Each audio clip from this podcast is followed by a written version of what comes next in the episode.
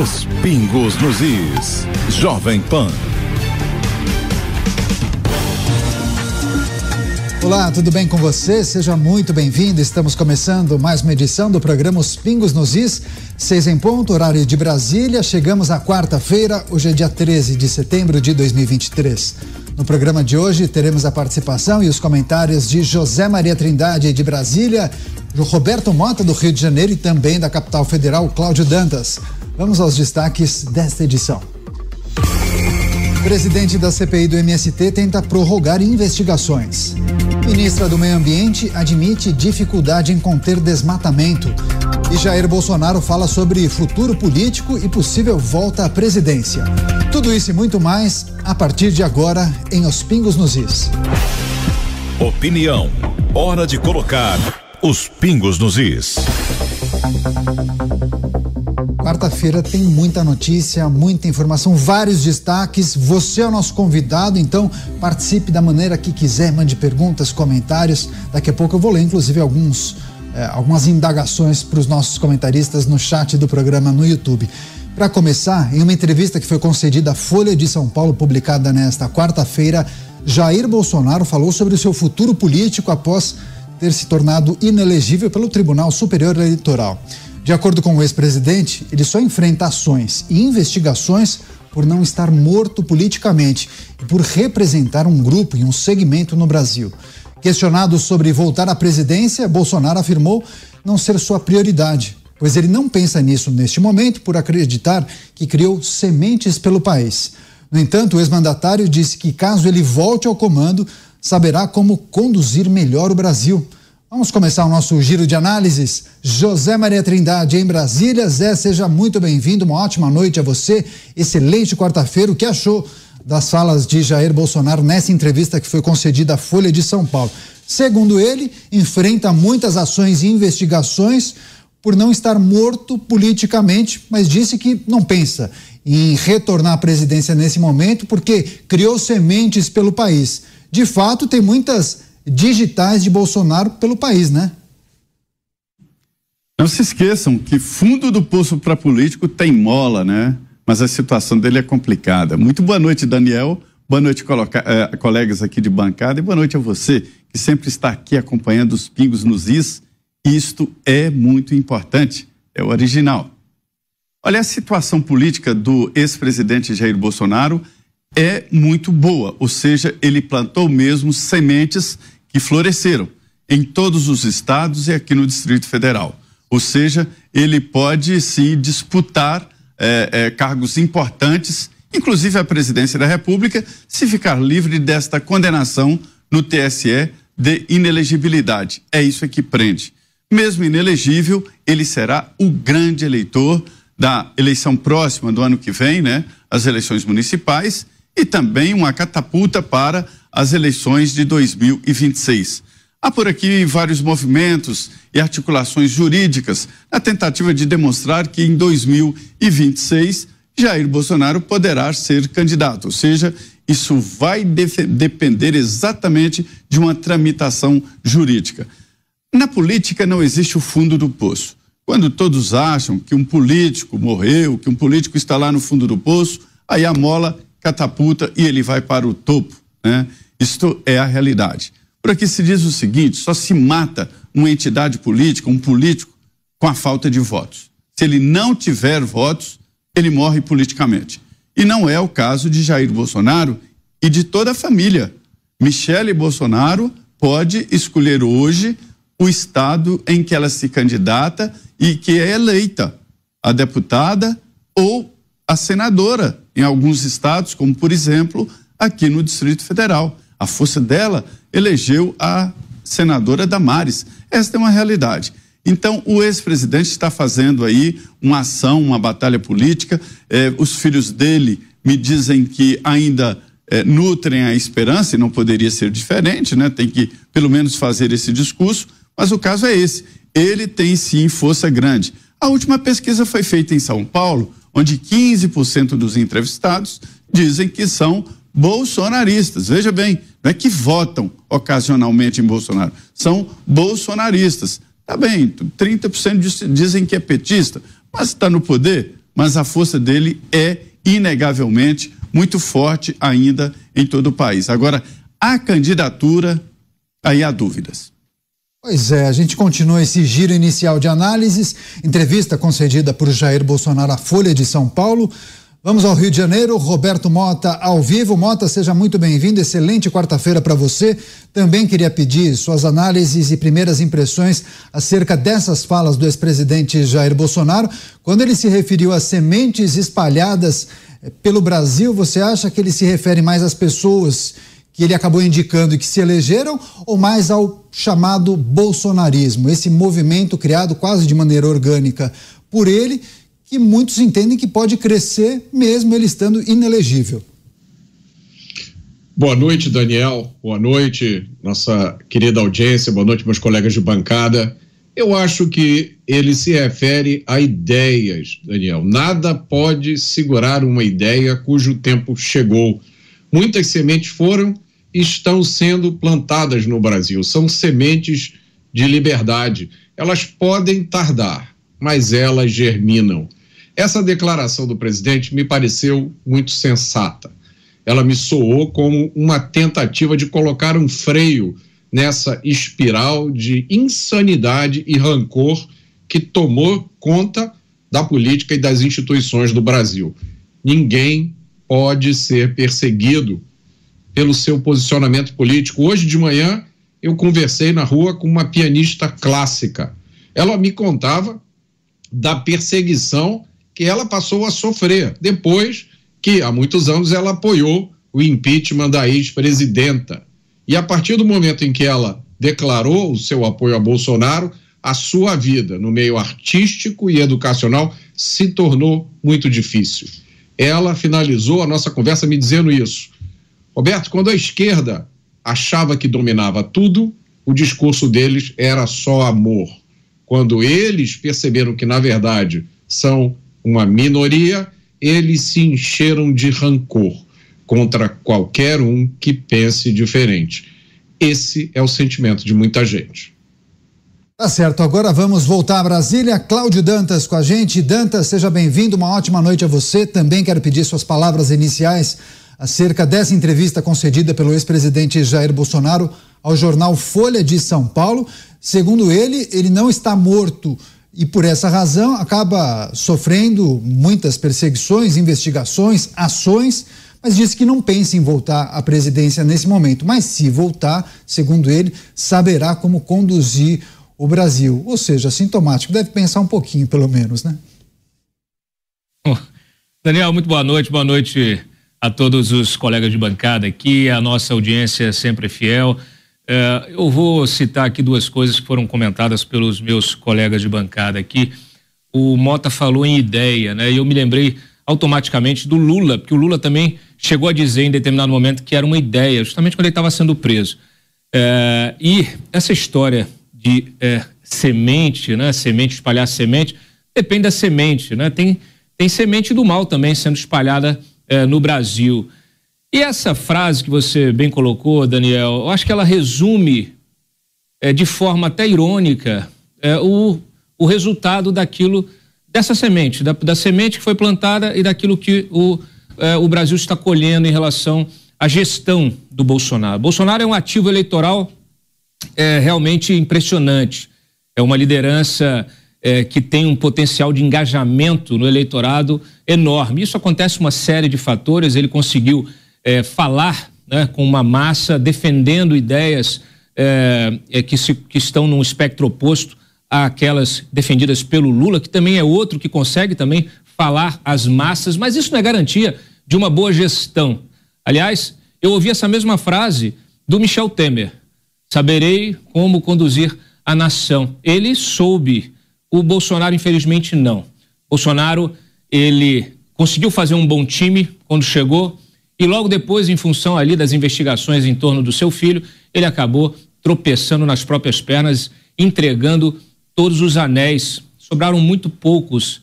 É, na verdade, sobraram, sobraram talvez um ou outro anel na, na, nas mãos de Bolsonaro. Nós tivemos uma boa gestão na área é, de economia, é, e aí sempre uma lembrança positiva do Paulo Guedes.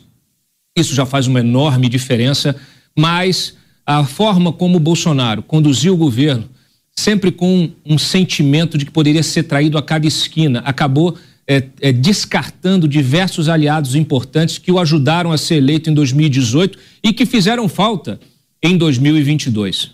Ele também conduziu de forma é, atabalhoada essa relação institucional, especialmente com o Supremo, ficou cutucando onça com vara curta, né? É, a, a, fazendo ataques é, públicos é, e, e, e, e ofensas a ministros do Supremo, que tem o poder da caneta. Aliás, que tem a palavra final no Brasil, porque a estrutura do judiciário coloca o Supremo como essa quarta e última instância de todo o sistema judicial, não só restrito a questões constitucionais. O resultado nós estamos vendo agora, nós estamos vendo agora. Hoje tivemos aí, vamos comentar esse eh, caso aí do julgamento que está sendo feito eh, em relação ao 8 de janeiro e os próprios processos judiciais que Bolsonaro está enfrentando.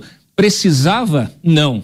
Se tivesse tido uma condução mais institucional, não tivesse trabalhado para esgarçar as, institu as instituições, né, se tivesse tido uma condução um pouco mais conservadora, aí sim, né, e institucional, eh, provavelmente tá, teria sido reeleito e não estaria enfrentando metade dos problemas que está enfrentando. Aliás, repetindo eh, praticamente todo o roteiro eh, traçado pelo, pelo Donald Trump nos Estados Unidos. Aliás, nós estamos hoje contemplando um julgamento que também se assemelha muito àquele é, ocorrido em relação à invasão do Capitólio. É, agora, José Maria Trindade, esse ponto destacado pelo Dantas é muito interessante e curioso. Várias pessoas também acabam projetando uma situação diferente se Jair Bolsonaro tivesse adotado uma outra estratégia. Mas o fato é que, pelo menos por enquanto, ele está inelegível. Muitos entendem que a direita segue pulverizada. Agora, para fazer frente aos progressistas, você entende que a direita, hoje pulverizada ou não tão bem organizada, deveria se unir com esse movimento que se chama de bolsonarismo? É preciso fazer frente ao progressismo, ou pelo menos o grupo de esquerda mais consolidado, capitaneado pelo PT, tendo uma simbiose entre esses vários grupos de direita, sendo o chamado bolsonarismo talvez o mais emblemático e consolidado? Pois é, em primeiro lugar, eu queria dizer que retirar essa condenação do Tribunal Superior Eleitoral de inelegibilidade é muito difícil. O próprio ex-presidente Bolsonaro disse o seguinte: que recorrer ao Supremo Tribunal Federal, que tem quatro ministros do Tribunal Superior Eleitoral, né, seria como ir reclamar da mulher com a sogra, ou seja, a sogra vai, vai dar razão para a mulher. Isso um, um, uma, uma, uma fala do ex-presidente Jair Bolsonaro. E seria o único instrumento possível aqui no Brasil, seria o Supremo Tribunal Federal, que geralmente considera o TSE como última instância em matéria eleitoral. Então, mudar essa situação é muito difícil. Então, há um novo desafio: o que fazer? Eu converso com vários deputados e sinto que vários setores estão muito preocupados com essa situação. Primeiro lugar, não existe vácuo na política. Então, a qualquer momento pode aparecer alguém, ainda não apareceu, que ocupe esse lugar. E os líderes por aqui, as elites políticas, eles não gostam desta fragilidade, não gostam dessa situação. Por ser perigoso, é perigoso. É assim que se constroem candidaturas de última hora. Mas acontece o seguinte: esta linha, essa pegada liberal que foi longe, ninguém esperava, e que espelhada ali em Jair Bolsonaro conseguiu chegar à presidência da República, não quero morrer, quero continuar. Mas é preciso muito mais do que encontrar um candidato. É preciso um candidato que tenha força para substituir a força de Lula. Lula está no poder, está com a caneta na mão, né? E o PT no poder, ele é muito mais perigoso. E, e as pessoas sabem disso. Então o desafio não é só encontrar alguém para substituir essa linha liberal de Bolsonaro. É preciso encontrar alguém que seja na linha liberal e que seja forte o suficiente para disputar com Lula ou quem ele indique, né? Isso é, é um muito... desafio, né? O, Zé, isso é, é, quase impossível de acontecer de uma, de uma eleição para outra. Nós sabemos, temos Aqui você até muito mais experiência do que eu, tem mais de 20, você tem pelo menos 40 anos de jornalismo, Zé? Tem, 83. Me formei em 83. Pronto. Eu tenho mais 20, a gente junta aqui, tem mais 60. E o que acontece? Não tem, é, não tem, não é assim que surge uma liderança política. Uma liderança política com potencial nacional, como, como ocorre hoje, com essas duas lideranças, né? Bolsonaro, estamos falando aqui, uma, fazer uma análise fria é, da capacidade de empolgação, de engajamento do eleitor, né? Bolsonaro e Lula. Tira esses dois, não tem nenhuma outra é, outra liderança com apelo nacional no horizonte. Claro, nós temos é, é, homens públicos que têm aí capacidade de gestão, que inclusive foram eleitos é, com apoio de ambos, cada um no seu, né, no seu, no estado ou no seu é, setor ali, é, alçados muitas vezes em função do poder político dessas lideranças. O Tarcísio é uma prova disso. O Tarcísio não seria eleito em São Paulo se não fosse com o apoio de Jair Bolsonaro. É isso que eu falo quando, quando eu me refiro a ativo eleitoral, é disso que estou falando. E o Tarcísio fez uma boa gestão no Ministério no Ministério do Bolsonaro e agora está aí conduzindo, ainda é cedo para saber, mas está fazendo aí é, uma condução republicana é, da, da, do, no governo de São Paulo. Mas veja, é, não, não é simples. É, o Zema, por exemplo, é uma liderança em Minas, é, mas ele é, não tem esse discurso nacional, ele não consegue é, é, emocionar as pessoas. Hoje, hoje, né? Mas é, daqui a, a 2026 haverá um espaço é Isso não vai ficar vago, né? É. é. É, preciso que as pessoas entendam Agora... que a união política é inevitável e necessária neste caso. Agora, é Dantas, Dantas só, rapidamente, Dantas, é. queria só fazer um questionamento, que é um assunto que você tem acompanhado, a PEC da anistia. A gente vai tratar sobre a PEC da anistia daqui a pouco, a gente vai se aprofundar, inclusive a comissão deve votar a o parecer, inclusive, a gente vai trazer detalhes dessa notícia, dessa informação, mas eu me lembro que há alguns dias você falava sobre aquela possibilidade que muitos aventavam dessa PEC privilegiar e ajudar Jair Bolsonaro. Existia até a possibilidade de que ele voltasse à cena política por conta da PEC da anistia. Chance zero dessa proposta, dessa PEC, abarcar inclusive o caso de Bolsonaro, né? Isso nem é, isso é uma uma sugestão que foi colocada ali por apoiadores, mas que não tem nenhum espaço político para isso ser aprovado agora. É, veja, nós estamos num momento é, em que é, há um, um, vamos dizer assim, um cerco judicial em relação não só ao Bolsonaro, ao bolsonarismo. Eu já falei aqui, já tem meses, que há um sentimento no, no, aqui em Brasília, nos poderes de uma maneira geral, um sentimento de que é preciso banir o bolsonarismo. Isso não é uma opinião minha, para quem está nos assistindo. Isso é um relato. Há um entendimento, um sentimento dominante de que é preciso banir. Por quê? Porque o bolsonarismo acabou virando o reflexo de, de, de atos violentos, de ataque às instituições, de desinstitucionalização virou sinônimo. É, não é bem assim não, viu? Não, não, mas é assim, não é que seja, não é que seja, você pega, pega um grupo de radicais e esses radicais causam um, um, um, um impacto, um problema é, que acaba contaminando todo o resto. Então tem muita gente que não concorda com ato violento e que gosta do Jair Bolsonaro, mas agora está no mesmo, está sendo colocado no mesmo, na mesma bacia, na mesmo, no mesmo grupo, no mesmo, entendeu? Na mesma, na mesma sacola. É isso que eu estou dizendo.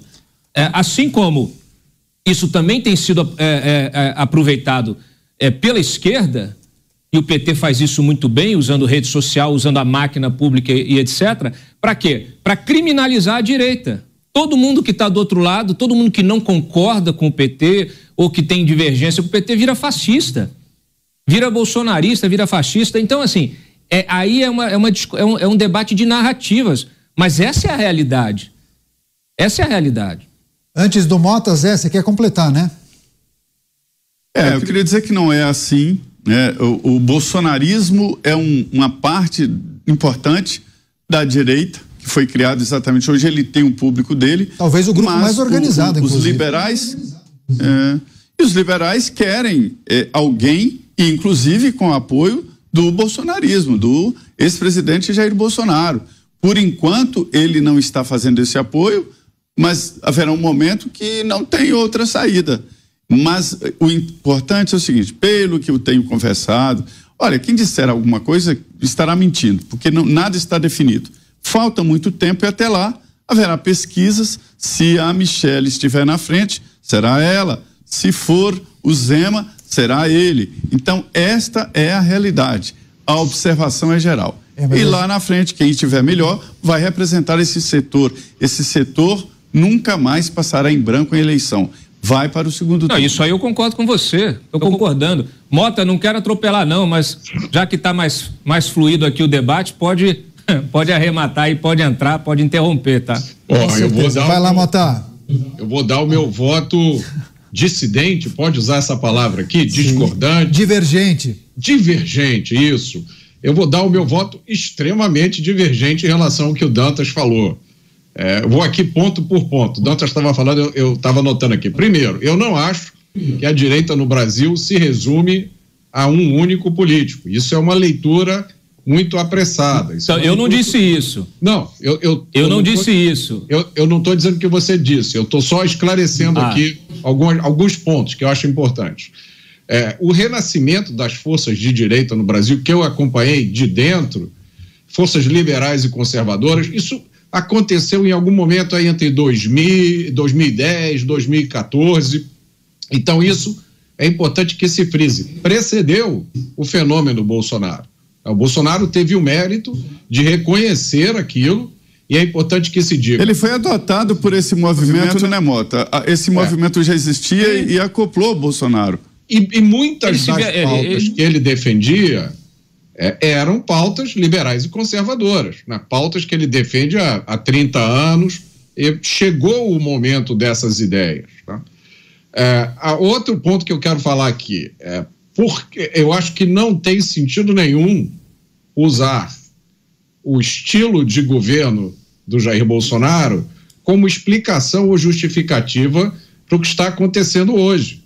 É, isso é uma armadilha retórica que a gente vê muita gente usando. As pessoas podem não gostar do estilo do Jair Bolsonaro, podem achar realmente que ele é brigão, que ele fez muitos é, inimigos à toa, que podia ter sido com mais harmonia mas ninguém pode chamar o governo de Jair Bolsonaro de autoritário. Não, eu já tive essa discussão com vários é, colegas aqui. Né? Eu também não disse isso. É. Eu não, também não disse isso. Tá eu, só tô, hoje, eu só estou limpando o terreno para a gente começar a discutir. Outra coisa que a gente não pode esquecer é o impacto positivo do governo Bolsonaro em áreas críticas para a nossa vida, como economia e segurança pública. São números. Ah, não, não dá para a gente passar por cima disso. É, terceiro, boa parte das pessoas que apoiam Jair Bolsonaro o apoiam por causa das ideias que ele defende. Não porque estão idolatrando uma personalidade como acontece ou já aconteceu com outras personalidades, né? É, porque estão de olho em alguma vantagem ou estão seguindo uma cartilha ideológica. Elas apoiam Jair Bolsonaro, porque Bolsonaro apoia um determinado número de ideias. No dia que ele disser que deixa de apoiar essas ideias, tem muita gente que vai dizer, então não tem mais o meu apoio. Por último, eu acho completamente absurdo, eu não estou dizendo que você fez isso não ainda, só estou limpando o terreno. Essa, essa equiparação entre apoio ao Bolsonaro, que é chamada dessa forma caricata de bolsonarismo, como se, se, como se isso diminuísse o direito que as pessoas têm de apoiar alguém. Então vamos, vamos criar um termo bolsonarismo e vamos dizer que todos os bolsonaristas são doidos, são radicais. Tá? Então é absurda essa equiparação que se faz entre apoio ao Jair Bolsonaro e violência política. A gente tem que ter muito cuidado com isso, porque a gente está assistindo senhoras de idade sendo presas, sendo acusadas de crimes perigosos. Tá? Enquanto a esquerda fez muita coisa nos 20 ou 30 anos passados aqui no Brasil que ficou de boa, porque era a turma do amor. A gente não pode embarcar nessa narrativa louca, porque o lugar para onde essa narrativa nos leva é um lugar muito ruim. E aí, eu só queria ler aqui o comentário que eu acabei de receber de um amigo, enquanto essa discussão estava rolando. Olha, ele mandou para mim esse comentário. A gasolina que impulsiona Bolsonaro vem da esquerda e do sistema. Quanto mais eles batem, mais ele irá crescer. Aqui. Pois é, o Dantas quer falar, mas vai lá, Dantas, por favor. V vamos lá, Daniel. É, é, o, o, o, Mota, é o seguinte, olha só. Tá bom é, hoje, hein? Eu estava um dia, eu estava um dia desse aqui é, recuperando, resgatando algumas matérias antigas minhas. É, eu publiquei é, em 2005, 2006, 2007, eu fiz uma série de denúncias sobre a infiltração ideológica do bolivarianismo no Brasil, através do Hugo Chaves. Toda a estratégia dele de infiltração ideológica, tudo que estava fazendo no Brasil, isso eu fui denunciando em várias matérias. Na época eu trabalhava no Correio Brasiliense. Estou dizendo isso por quê? Porque o trabalho de denunciar os abusos do DNA autoritário dessa esquerda que a gente conhece, eu faço esse trabalho há pelo menos 20 anos. É, eu vejo muita gente chegando agora e achando que ser de direita é simplesmente se colocar dentro de um grupo de WhatsApp e sair é, detonando, espalhando, fazendo, criticando, sair batendo boca, xingando, ofendendo. Quem está nisso há muito tempo sabe que basta você dar isso aqui de espaço para que o autoritarismo que está presente no DNA da esquerda, do outro lado, use isso, esse espaço, como justificativa retórica, exatamente o que você falou, para avançar sobre as prerrogativas de quem está do outro lado. É disso que se trata. Para você caminhar, isso aqui é um campo minado. Você tem que ter, tem que ter muita inteligência para poder caminhar sem, sem pisar numa mina e explodir tudo. Infelizmente foi pisada a mina e explodiu tudo. Aliás, fato... continuam detonando, usando essa explosão para fazer uma série de detonações, porque, naturalmente, isso também envolve interesses de um sistema corrupto para tentar é, inviabilizar qualquer outra alternativa, qualquer outra iniciativa que se assemelhe ao combate à corrupção que estava sendo feito pela Lava Jato. Bota.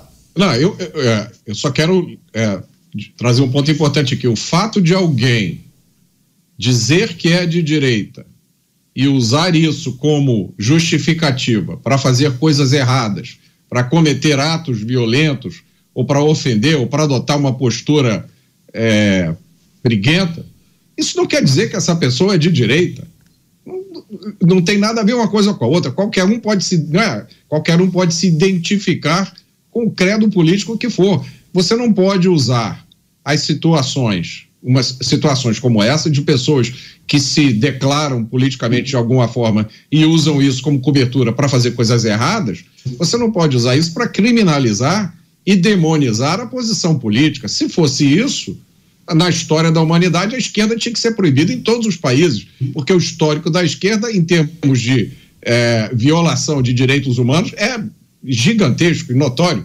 Nem por isso a gente diz que as pessoas que são de esquerda não podem é, se manifestar ou, ou, expressar a sua opinião. Então, é, pela primeira vez, pelo menos na história que eu acompanhei do Brasil, a gente viu a expressão de forças políticas de direita, e aí de direita, sempre bom esclarecer, liberais e conservadoras, pela primeira vez ocuparam espaço e rápido e surpreendentemente, inesperadamente, chegaram na presidência da República. Tá? É, e aí vem uma reação do outro lado a gente não pode embarcar né, nessa, nessa narrativa louca de associar uma posição política com coisas erradas que são feitas. Quem cometeu os atos errados, quem cometeu os crimes, é o responsável por eles. Você não pode né, botar a culpa de um ato que alguém cometeu em outra pessoa que não tem nada a ver com aquilo ali.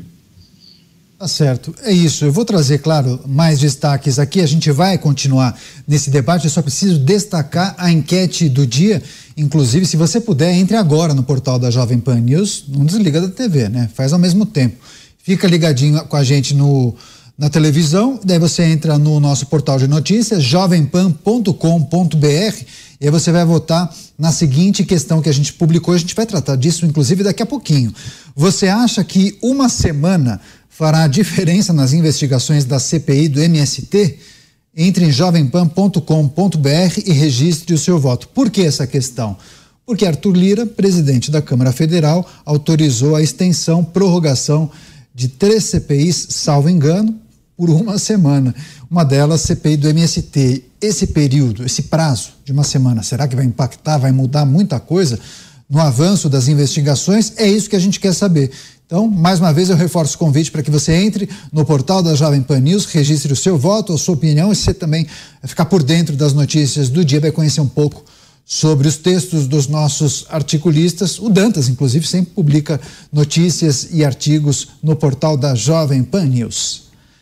Agora, antes, só para fechar esse assunto, eh, José Maria Trindade, o Roberto Mota e o Cláudio Dantas entraram num bom embate nesse ponto que envolve a direita, os apoiadores de Jair Bolsonaro. O Mota falou em idolatria, simpatia, fidelidade a essas figuras e o quanto isso está ligado às ideias, né?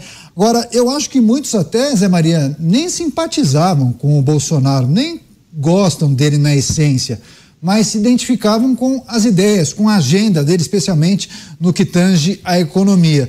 Isso fez dele conseguir arrebatar uma boa parte do eleitorado brasileiro, especialmente é, do sudeste do país. Você aposta nisso também? Olha, a política é assim, Daniel. A política tem muito de emoção, de paixão e de ódio. É, eu convivi em política desde pequeno. Meu pai sempre foi candidato lá na minha cidade, a vereador. E, e a gente, quando perdia a eleição, as pessoas iam soltar foguete na porta da casa da gente, aquilo doía. Perder uma eleição é mais ou menos como perder uma mulher que ama e ver que ela está andando abraçada com o outro. É uma dor no coração muito grande. Então, perder a eleição é um negócio triste. E, e deixa eu te falar, sempre haverá isso. E em toda candidatura haverá um grupo que idolatra, que chama de é, mito, que vai gritando atrás dele, né?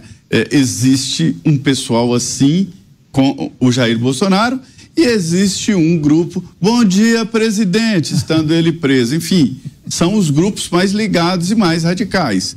E existem outros que admiram a distância e analisam né, ali o que, que ele está fazendo e gostam, eh, as pessoas gostam do que ele faz. E existe o terceiro grupo que fica procurando motivos para se apaixonar por aquele determinado candidato. É assim que se faz a política. E o, o, o candidato, ele tem que manter aquele grupo próximo, conquistar novos eleitores, é assim que se é, faz uma candidatura. No caso do Bolsonaro, eu sou ali testemunha desde o início. Acompanhei o Jair Bolsonaro, o deputado, que tinha um objetivo. Muita gente dizia que ele estava lá perdido, desorientado no Congresso Nacional. Não. Ele tinha um objetivo: representar os militares no Congresso. Militares não podem ser representados oficialmente, que são impedidos pela Constituição. Né? Então, o Bolsonaro foi para a porta dos quartéis dizer: vou trabalhar por vocês para melhorar o seu salário, melhorar a sua condição de vida. E foi assim que ele foi eleito vereador no Rio de Janeiro e depois veio para a Câmara dos Deputados e elegeu uma franquia Bolsonaro, que são os filhos dele, né? E pode eleger outros. Então, assim, esse é o trabalho dele. Só que eu tenho que te dizer é que houve um movimento liberal que olhou ali, olhou ali e decidiu é Bolsonaro. Esse movimento adotou o Bolsonaro, foi o Bolsonaro que cresceu assim espontaneamente. Onde ele ia, chegava no aeroporto sem nem fazer campanha nem nada, estava aeroporto cheio de gente. Quer dizer, esse movimento adotou o Bolsonaro. Foi assim que ele cresceu, em nome dessas ideias, de que o, o Estado não pode ficar na cacunda do empresário, nós temos que ter mais Brasil e menos Brasília, nós temos que privatizar e abrir a economia, nós temos que combater o PT e a esquerda brasileira. Esses foram os discursos. E aí vieram, ele assumiu publicamente, coisa que nenhum candidato nunca teve a coragem de colocar a cara e dizer: eu quero que o povo tenha o direito de se defender e que tenha arma ele colocou a cara para dizer que preso não tem que ter mordomia, que tem que ser tratado como condenado. Né? Isso tirava votos. E ele discutiu isso durante a campanha eleitoral, ele não enganou ninguém. E aí esse grupo forte que estava sem um representante adotou o Bolsonaro. Esse grupo está agora ainda apoiando o Bolsonaro, mas avaliando o que vai acontecer dessa fatia do, do eleitorado que não é pequena. Isso tem um outro movimento tem um outro sentimento por trás. E não é só uma questão de. É, assim, ele não é, não é o, o, o sentimento dos ideais positivos, mas aqueles, é, aquele sentimento de, é, de, recusa a determinados valores que, que já estão absolutamente, já tinham demonstrado absolutamente aí o seu impacto negativo na, so, na, na sociedade, que é o antipetismo. O, o antipetismo, o antissistema, o que levou as pessoas às ruas a partir de 2013 e que depois foi inflamado é, com as investigações, que as pessoas começaram a entender que poderia haver justiça no Brasil, que poderoso poderia ir para a cadeia. Isso, isso foi o combustível para esse movimento, para esse movimento que você menciona, Zé. E o Bolsonaro, sim, ele teve a é, inteligência política de é, catalisar esse sentimento e se colocar como uma, um, um, um, um candidato viável, porque não havia nenhum político que, que, que, representasse isso. Mas ele levou um tempo também. Houve um amadurecimento nesse processo ao longo da própria campanha. Eu fiz uma entrevista com ele em 2017, viajei com ele para Cuiabá, fui no avião e eu questionei ele, inclusive naquela época, sobre privatização de Petrobras. Ele levou muito tempo para admitir que era importante privatizar Petrobras. Quem fez a cabeça dele foi o Paulo Guedes. Então, ele, como militar, nacionalista, ele vinha com alguns conceitos ainda é, é, antigos e que não tinham nada a ver com, com, esse, com, com essa coisa de economia liberal. Essa construção, ela foi uma construção que ela foi se amadurecendo. E o Paulo Guedes teve um papel importantíssimo nisso, justamente para ser esse pilar de, de, de, de compensação, para que, que houvesse uma acomodação desses interesses. E o Sérgio Moro vinha como essa figura do combate à corrupção. Então, assim, esse, essa é a composição. Ele teve esse, esse mérito de catalisar isso, de se convencer de muitos desses princípios, mas, mas foi inábil muitas vezes com a, com a política. Essa coisa de rede social também levou muita gente a, a, a entrar numa, numa, numa estratégia é, política de fazer campanha o tempo inteiro. E você precisa governar. O Lula está fazendo isso, campanha o tempo inteiro, não está governando. Quem está governando são os, os, os profissionais da política que são a, é, os, os, integrantes do Centrão, que não estão nem aí para a rede social. Basta ver. A, a, vai, vai, lá no Twitter do Lira, vê se ele está preocupado em ficar jogando para a plateia. Ele está trabalhando lá, fazendo, articulando os acordos dele e fazendo as indicações dele. Ele está fazendo a política ali. Enquanto tem gente aloprada na rede social preocupada só com engajamento, tem profissional da política fazendo a política. Infelizmente, a maior parte desses profissionais são velhacos da política. Inclusive, a Câmara aprovou a urgência para votar o texto da mini reforma eleitoral em plenário. Alguma dúvida que seria aprovado? Bom, daqui a pouco a gente trata disso. O Mota ainda vai arrematar esse assunto que envolve o futuro político da direita e de Jair Bolsonaro. Agora, pegando o gancho do Dantas, inclusive eu me lembro que sempre resgatavam votos e posicionamentos de Jair Bolsonaro na época de deputado que iam na contramão daquela agenda que ele defendia eh, enquanto presidente da República. E, como bem lembrou o Dantas, obra também de Paulo Guedes, que conseguiu incutir ali um, um glossário liberal para Jair Bolsonaro, não foi, Mota? E aí, nessa crítica, está o maior elogio que vocês podem fazer a um político, porque ele evolui, né? ele mudou de ideia, ele abraçou outras ideias, ele viu que o mundo tinha mudado. Comparem isso com os políticos que a gente assiste e fala, sobre os quais a gente fala volta e meia aqui, que parece que estão vivendo em 1980, gente. Comparem isso. Né? Comparem essa habilidade do presidente Bolsonaro de nomear ministros. Pega um ministério, compare com outro. Aí eu vou lembrar, é, para fechar aqui a discussão, uma frase do grande Milô Fernandes. Milô Fernandes tinha uma frase que dizia o seguinte: um rei que nomeia ministros mais inteligentes do que ele é mais inteligente do que eles. Tá certo, muito bom. A gente, claro, vai seguir tratando de assuntos correlatos a Jair Bolsonaro, inclusive nessa entrevista que ele concedeu à Folha de São Paulo, ele falou sobre Mauro Cid e a expectativa da delação premiada do seu ex-ajudante de ordens. Daqui a pouco a gente vai trazer, inclusive, esses destaques para você que nos acompanha. Tem uma outra informação muito importante, talvez seja um dos debates mais é, é, cruciais aqui no programa Os Pingos nos Is. A gente precisa também saber a sua opinião. Então envie perguntas, comentários aqui no nosso chat do YouTube, porque a presidente do Supremo Tribunal Federal, a ministra Rosa Weber, liberou para julgamento aquela ação que pode descriminalizar o aborto até 12 semanas. Em processo movido pelo partido PSOL, a sigla de esquerda diz que a proibição do procedimento fere a dignidade da pessoa humana, a cidadania, a liberdade e outros princípios constitucionais. Atualmente, a gente lembra, de acordo com o entendimento da própria Corte, o aborto só é legal em casos de anencefalia de feto, do feto, da criancinha, ou então de estupro.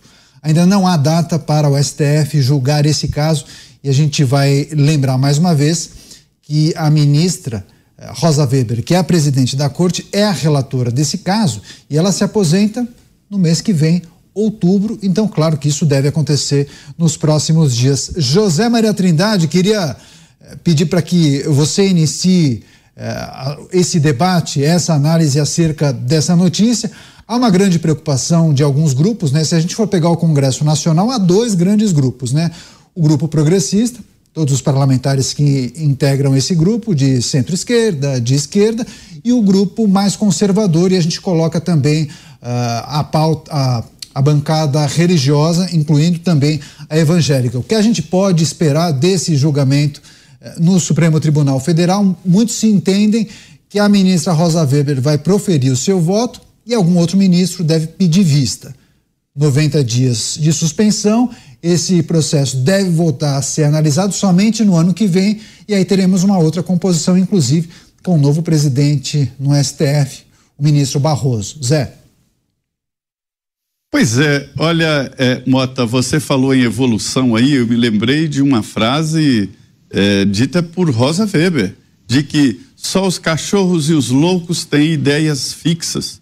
Eles têm ideias fixas, os loucos e os cachorros. O cachorro fica latindo a mesma coisa ali um monte de vezes. E o louco também fica batendo. Então, a evolução é natural. E eu pego isso aí para dizer que o Congresso Nacional também evoluiu, mudou de lá para cá.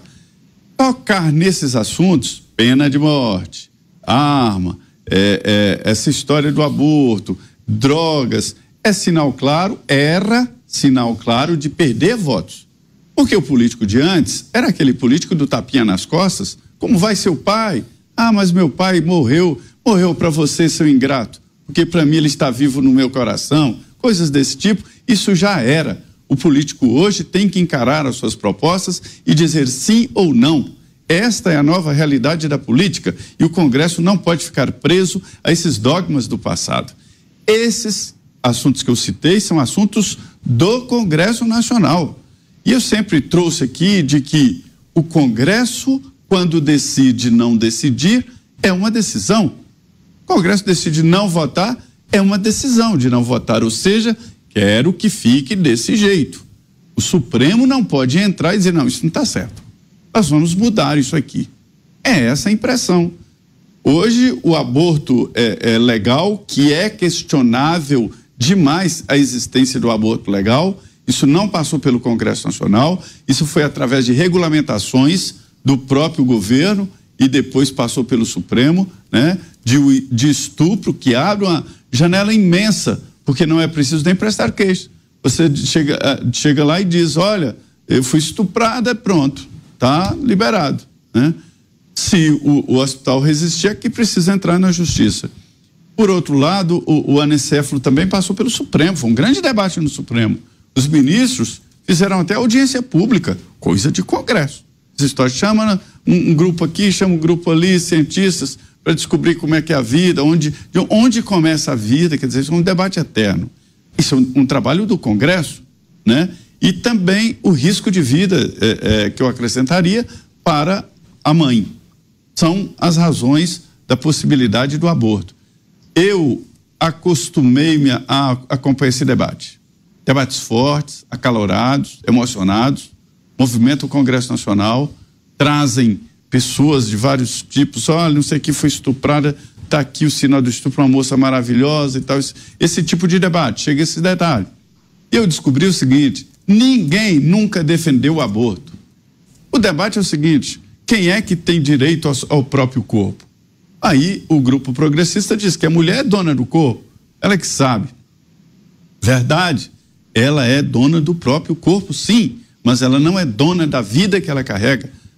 Essa aí é outra vida que tem direitos pela Constituição, né? Então, é um debate muito tenso e cheio de, de nuances para ser feito no Supremo. Isso tem que ser no Congresso Nacional. Deputados e senadores são eleitos para isso. Tá certo. Dantas, também quero pedir sua análise e avaliação. O que está em jogo, os grupos é, de direita, inclusive o senador Girão também se pronunciou há alguns dias. Eu tenho visto muitas movimentações de parlamentares acerca dessa votação e análise que vai acontecer no Supremo Tribunal Federal em breve. Pois é. É o Zé tocou no ponto que é essencial dessa discussão, que é você é, ter o Supremo, mais uma vez, querendo legislar sobre um tema que é da prerrogativa do Congresso. Isso deveria ser um debate é, a ser travado no Congresso, onde estão é, os representantes é, diretos, né, se é que podemos chamar assim, dos, do nosso, da nossa sociedade, que representam é, os estados, os municípios, que representam as regiões do Brasil, ou seja, que representam, inclusive, diferentes culturas e entendimentos. A gente não pode esquecer que o Brasil é esse país continental que reúne é, regiões que não têm nada a ver uma com as outras, de, é, é, linguagens, muitas vezes, um português que é de um jeito, num, num estado, no outro é de outro, é, que, que, que com pessoas que têm culturas diferentes, que têm, é, é, sabe, entendimentos da vida diferentes. Então, infelizmente, aqui deveria ser uma federação, não é. Não é fosse uma federação, você poderia, inclusive, é, permitir que cada estado legislasse de acordo com a conveniência ali é, de, de da, da, sociedade local. Tá? Se você tem uma sociedade mais conservadora num, num, estado mais liberal na outra, cada um vive aonde se sentir é, mais identificado com aquela sociedade. Né? Os incomodados se mudam, vão para outro estado e assim a gente vai é, pacificando o entendimento. Você vai criando o, vamos dizer assim, a sociedade que, que mais você se identifica. Nós somos múltiplos, temos ideias diferentes sobre muitas coisas. Agora, é, é justamente em função disso que esse debate precisa ser, ser, é, acontecer no Congresso. Ou, ou para que, pelo menos, no mínimo, é, seja a visão majoritária a predominante. Porque o que está acontecendo é sempre é, você recorrer ao Supremo, que é a visão contra-majoritária, né, normalmente, é, e aí você tem é, essas decisões que acabam, vamos dizer assim, definindo temas que são muito complexos, muito polêmicos.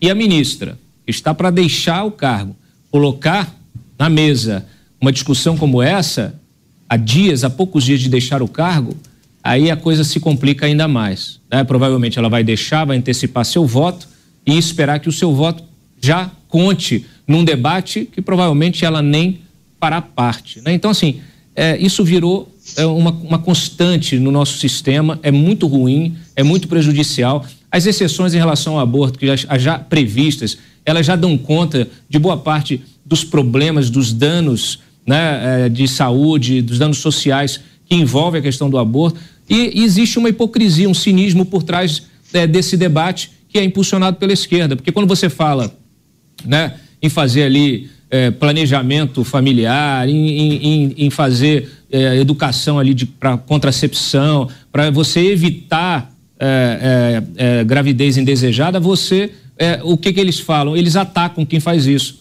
Aí, mais uma vez, coloca no paredão, chama de fascista. Então, não tem sentido. Né? Agora, você considerar de tirar a vida de um ser humano com três meses no útero, realmente é um absurdo. Isso é assassinato. A descriminalização do aborto em destaque nesse debate aqui em Os Pingos nos Is é uma pauta considerada prioritária por Rosa Weber, tanto que ela vai, como disse o Dantas, antecipar o seu voto, mas muitos entendem que algum ministro deve pedir vista e isso só vai se aprofundar mesmo no ano que vem, viu, Mota? Esse não é assunto para ser decidido por um tribunal. Esse é um assunto para ser decidido pelos representantes eleitos do povo. Além de ser, claro, um assunto extremamente polêmico, mas lembrem do que eu sempre digo aqui: ele faz parte daquela cestinha que todo esquerdista recebe quando entra para a esquerda, né? Na cestinha também está a liberação das drogas, o ataque à propriedade privada, a defesa do criminoso, que é um pobre coitado que não sabe o que faz, não merece ser preso, e o ataque à polícia. Tem mais outras coisas. elas são parte dessa cestinha. O esquerdista, quando entra lá para a esquerda, ele recebe essa cestinha. Não pode mexer naquilo ali. Você tem que obrigado a aceitar aquilo tudo. Eu acho que uma medida como essa jamais seria aprovada pelo Congresso Nacional, porque ela não conta com a aprovação da maioria da população.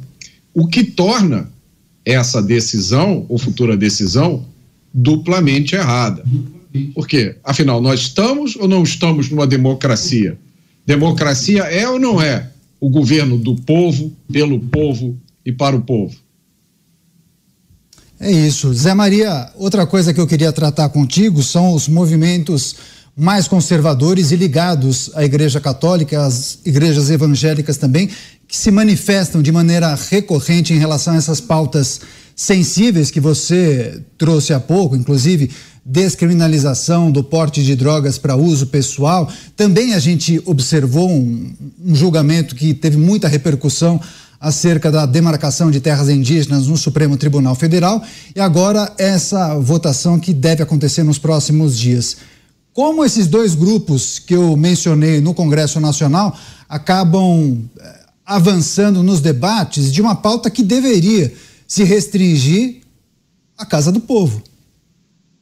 É, eu converso muito com vários setores na Câmara dos Deputados, né? É, entre as minhas funções aqui está conversar, eu gosto de conversar.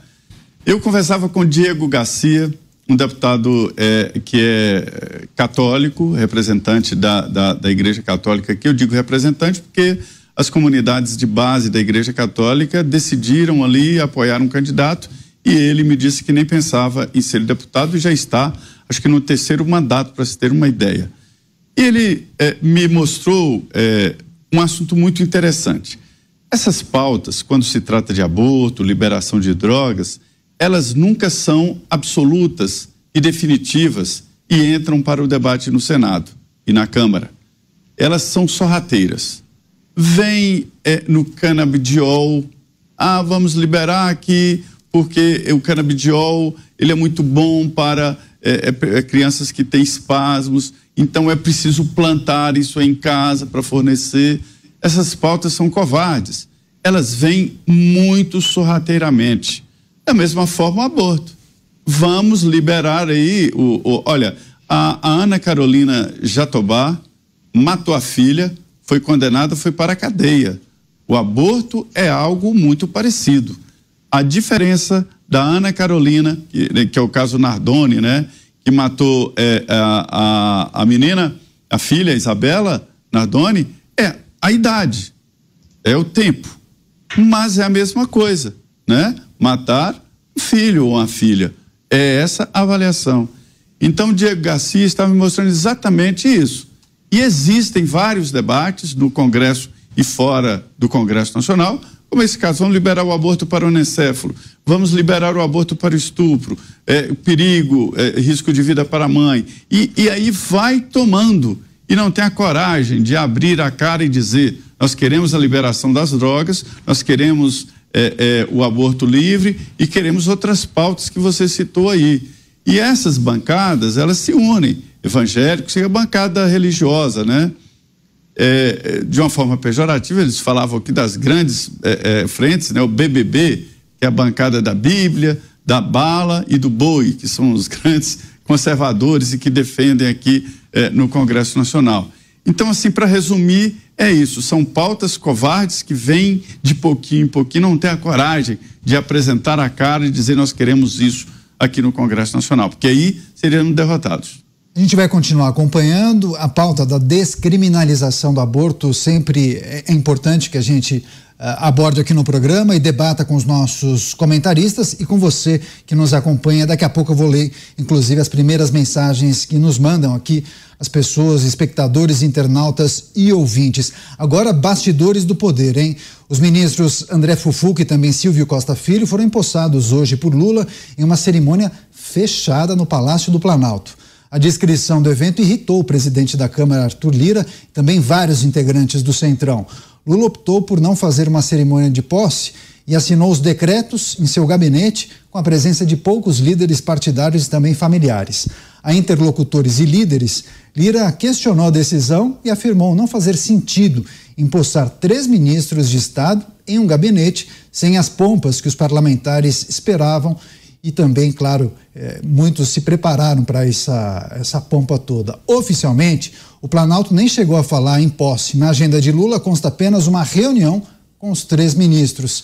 Cláudio Dantas, inclusive na nossa reunião virtual de pauta à tarde, você disse que não somente Arthur Lira ficou irritado, como praticamente todo o Centrão. Agora, por qual razão o Lula tomou essa atitude? É o quê? Vergonha do Centrão? Daniel, a gente tem que televisionar essa reunião de pauta. vamos gravar e vamos colocar nas redes sociais aí para o pessoal é, ver como é que é. Olha só, é, é um desprestígio. Já começou ruim, começou errado, né? Imagina, é, você assume duas pastas importantes, dois ministérios importantes, mas não pode comemorar. não, olha, não comemorem. A gente falou ontem, os tanto o Silvinho como o Fufuca usaram as suas redes sociais pessoais para convocar as pessoas. Eles queriam fazer uma festa aberta, inclusive convidando todo mundo, uma multidão. Eles queriam uma multidão na posse deles, eles queriam festejar o fato de estarem entrando no governo, colocando o pé dentro do governo Lula. E o governo Lula fez o quê? Vetou. Botou ali meia dúzia de ingressos e botou o cercadinho e fechou é, a, a, posse aí, impedindo qualquer tipo né, de, de, de, público extra. Né? Então, assim, claro, todo mundo ficou chateado, as lideranças ficaram chateadas, o próprio presidente da Câmara ficou, é porque eles entenderam que, peraí, em vez de ter um tapete vermelho, tem aqui um, um segurança para ver se a gente está armado, pedindo a identidade para entrar na festa, né? E fazendo uma série de observações. Olha, não pode beber, não pode comemorar muito. Se subir na mesa, vai ser expulso. Então, assim, aqui fazendo uma analogia, porque efetivamente, para o político, é, ainda mais para né, esses deputados que estão virando ministro, é um momento de, de consagração. Eles querem tirar foto, eles querem fazer é, é, fazer muita, né, fazer ali espuma e, e, usar isso com o seu próprio eleitorado. Então, não ter isso é, já é um problema. Quando vem uma ordem de cima, eles já entenderam que não terão a liberdade. Qual é o impacto disso? Que é o que nos interessa. É justamente a disposição em fazer valer ali o que o Lula espera, que é o apoio nas votações. Só para finalizar, é bom que se diga o seguinte: PP e republicanos têm votado, eu vi várias matérias na imprensa, ah, tem votado muito com o governo, tem apoiado muitas pautas do governo. Na verdade, é, PP, republicanos e até União Brasil, que já está dentro do governo, tem votado pautas que são de interesse do país, que elas, muitas vezes, elas são propostas pelo governo, muitas vezes são distorcidas e o Congresso, às vezes, tenta colocar isso dentro de uma caixinha, tenta tirar os exageros, tenta tirar os excessos, como aconteceu com o arcabouço. Nem sempre é o melhor resultado, como a gente viu também acontecer lá no final do ano com a PEC da transição. Mas a gente vê aí, reforma tributária é necessária, é necessária, mas precisa ser criticada para ir melhorando. Né? Então, no final das contas, a gente tem uma situação agora que já se coloca como delicada. Até porque, Daniel, só para arrematar aqui, de fato, agora, é, alguns desses, os dois, tanto o Fufuca como o Silvinho, prometeram ao Lula seguir com as políticas que estavam sendo implementadas pelos ministros anteriores. Então, por exemplo, o Silvinho prometeu que não vai tocar na questão da privatização do Porto de Santos, que era é, é foi cara aí ao ministro, ao ex-ministro Tarcísio, hoje governador de São Paulo, que esperava poder tocar esse projeto adiante. Aliás, é, é muito curioso, porque a obra, o túnel que seria feito para melhorar ali o acesso ao porto, ele seria feito dentro do projeto de privatização com dinheiro privado. E agora essa mesma obra está no PAC, com a previsão de ser gasto dinheiro público. Então, é, é isso que a gente critica, que a gente é, combate, né, que a gente tenta esclarecer. Por quê? Porque o dinheiro público não é público, o dinheiro é seu e o dinheiro poderia estar sendo aplicado em outras questões e aquelas de interesse privado é que devem receber recursos privados. Pois é, só uma informação adicional: todo o processo de privatização do Porto de Santos, defendido inclusive por Tarcísio de Freitas desde a época em que era ministro, tornaria a operação do maior porto do Brasil muito, mas muito mais eficiente, e isso impactaria muito na nossa economia. Agora, Zé Maria, você já acompanhou muitas, muitos eventos de posse de ministros, várias reformas ministeriais ao longo de tantas gestões, tantos governos, né? Geralmente é importante, né, você é, publicizar essa troca. Tem algumas palavras que muitas vezes o presidente acaba tecendo ali para as pessoas que estão chegando no governo. Lula poderia ter feito isso, mas não fez. O que pode explicar essa situação?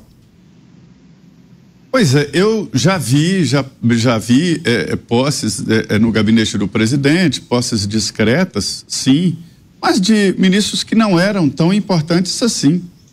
É um momento importante no Palácio do Planalto. Os ministros trazem familiares, amigos, né? E eh, ao discurso do presidente ele precisa explicar publicamente o porquê de estar levando para o governo essas determinadas pessoas e quais são as qualidades delas. Né? Depois do discurso, o último discurso é o do presidente explicando exatamente, e aí tem a fila que a gente chama ali da, na, na, na, no jargão de a fila do beijamão né? Que é aquela história de ele vai lá, faz uma fila, cumprimenta o ministro pela posse e tudo mais. Eles podem ir à forra e fazer uma transmissão de cargo importante, cheia de gente, isso vai acontecer e dar o troco no Lula. Eu não gosto, Dantas é, fala que eu faço muita comparação aqui com casamento, com união, mas eu não tenho como evitar. Cuidado. Isso aí é o tipo de namoro que você fala, passa lá em casa depois das 10 horas, que os vizinhos já foram dormir, e namora, namora, e no outro dia fala, não, não vi, não conheço. É mais ou menos assim. É vergonhoso, eu acho que ofende até, né? Você nunca precisou viver isso, né, Zé? não. Ou, Zé, é aquele namoro que ele. Uma, as mil maravilhas dentro de casa, mas no shopping center o casal não dá a mão, né? É estranho isso, né? Ne, nem se cumprimenta às vezes. não beija em público. Pois é. Mota, também queria pedir suas análises e impressões acerca dessa cerimônia proibida, quase proibida, né? As pessoas não puderam entrar, não foi publicizado, o Lira esperava uma pompa maior, enfim. O que pode explicar essa situação? Muitos entenderam que Lula está com vergonha do Centrão. Dá para fazer essa leitura? Olha, eu acho que os ministros têm razão para ficar aborrecidos, porque um governo que faz festa até para inaugurar letreiro, a gente já mostrou isso aqui pelo menos duas vezes, né? Festa de inauguração de letreiro, faz uma cerimônia fechada para posse de ministros. Eu não entendi. Aliás, por falar nisso, como é que está o nosso placar de ministérios? Quantos ministérios a gente tem hoje, dia 13 de setembro? É 38? 38. Isso, isso. Caminhando para 39. Vamos manter esse placar aí. Isso, meus amigos, é que deveria ser motivo de vergonha, porque eu duvido que algum ministro saiba de cor o nome dos seus 37 colegas. Aliás, nem só o nome, pelo menos o nome, dos, o nome do ministério. Só para lembrar, a Argentina tem 18 ministérios. Uhum. E o candidato favorito, que é o Javier Millet, para as eleições do ano que vem, já disse: se ganhar, vai reduzir para 10. Isso sim é uma vergonha. Pois é, inclusive, viu, Malta? Só informação de bastidor, inclusive alguns jornais chegaram a repercutir isso, pessoas que acompanharam essa cerimônia de posse. Márcio França, que saiu de portos e aeroportos e agora assume o Ministério das Micro e Pequenas Empresas. No momento ali da troca de palavras, assinatura dos documentos, ele chegou a errar o nome do ministério, porque o seu partido, PSB, tinha solicitado uma alteração no nome da pasta, pedindo para que tirasse pequenas e também a palavra micro, mas daí Lula decidiu manter o, a palavra micro no nome da pasta. Enfim, nem Márcio França sabia o nome do ministério que ele tinha acabado de assumir. Daniel, fica aqui então uma contribuição importante do Pingos nos Is para esse governo. Vamos lançar o Ministério Genérico, sem nome. O Ministério. Você é ministro de que eu sou ministro. Ministério. Isso basta. Ministério. Temos 40 ministérios. Mas o, o Ministério é genérico. Muito melhor, né? Acaba com esse problema. Acaba com essa saia justa. Depois do Ministério para cada brasileiro, bom, agora o Mota lança essa, o Ministério Genérico. Olha, Muito bom, excelente, melhor ideda. É, esse é o flexível, né? Mota. Cabe para qualquer um. Vai lá, Mota, Dan, vai eu... lá, você Zé. Você Zé. Olha, eu, eu, eu tive acesso a um estudo muito bem feito é, para a campanha do PSDB sobre essa questão, sobre a gestão. E lá no, no estudo e que acabou na, na, na, no programa de partido do PSDB, há demonstrações claras de várias, várias é, é, avaliações de que o número ideal é de 23 ministérios. É, é, são gestores que analisam, que analisaram, não gestores daqui, mas analisaram o mundo inteiro, é, foram atrás de peritos e tal, e esta foi a conclusão, a, a mais perfeita que eu já li até hoje sobre a composição de um governo. E, de novo, o desafio: Lula não sabe o nome de metade dos ministros que tem e nem dos ministérios. Quem é que decora isso tudo? É, não é uma questão de gestão, né, Zé? É só de acomodação de interesse político hum. e de loteamento da máquina, mais nada. Pois é, mas se o aumento do, no número da, de ministérios fosse convertido em eficiência, beleza, ok. Opa aumentariam os gastos, mas estaríamos mais eficientes em determinados segmentos. Só que não é isso que acontece, né? Simplesmente para garantir. É justamente o contrário, né? Exatamente. É justamente o contrário, Daniel. É. Essa é uma das descobertas que a gente faz quando entra para a política, né, Daniel? Porque é, no executivo, principalmente, uma figura pública, um político eleito, ele mistura duas coisas que, por natureza, são muito diferentes, que é a política e a administração. Do lado político, quanto mais populista você for, melhor. Quanto mais você gastar, melhor. Né? É, do lado da administração é exatamente o oposto. Esse é o grande dilema da democracia. Você vota em alguém, o sujeito senta lá e ele vai administrar agora uma cidade, um país ou um estado por quatro anos. Mas ele vai administrar pensando principalmente em quê?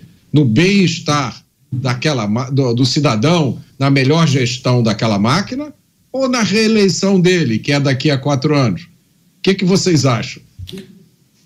Vai lá, Dantas. Ele está pensando em não ser. Ele está pensando não só nessa acomodação de interesses, mas também é, em, em, garantir até blindagem de setores né, que poderiam oferecer algum tipo de risco, alguma crítica. Basta você ver lá, o Conselhão, 245 integrantes. O que, que ele quer com isso?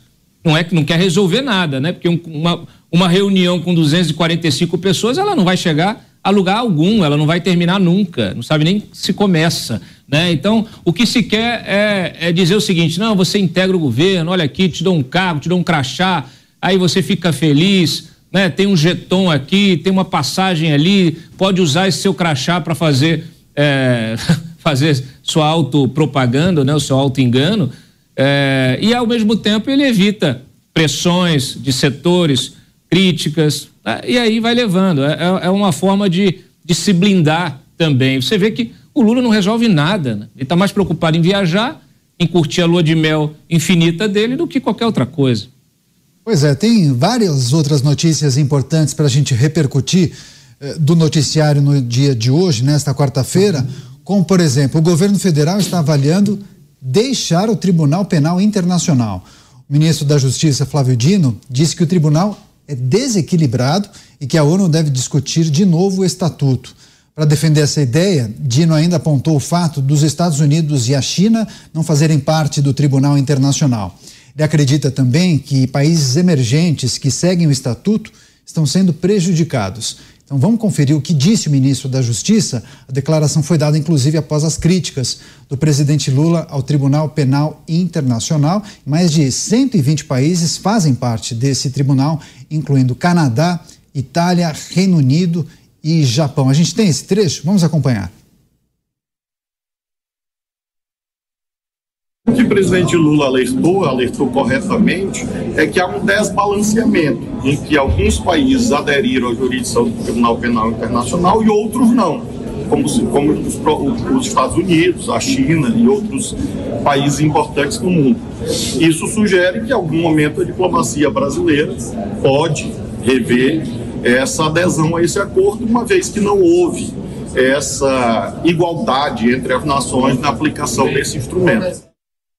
Lembrando que o Brasil entrou em 2002 após um decreto do ex-presidente Fernando Henrique Cardoso no TPI, o Tribunal Penal Internacional.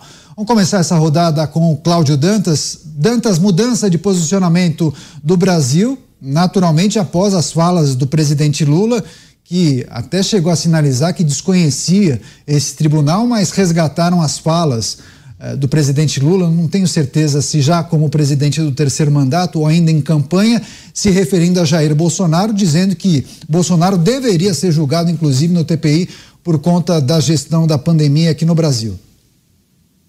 Não foi ele que disse isso, foi um amigo dele, Daniel. Vamos deixar bem claro.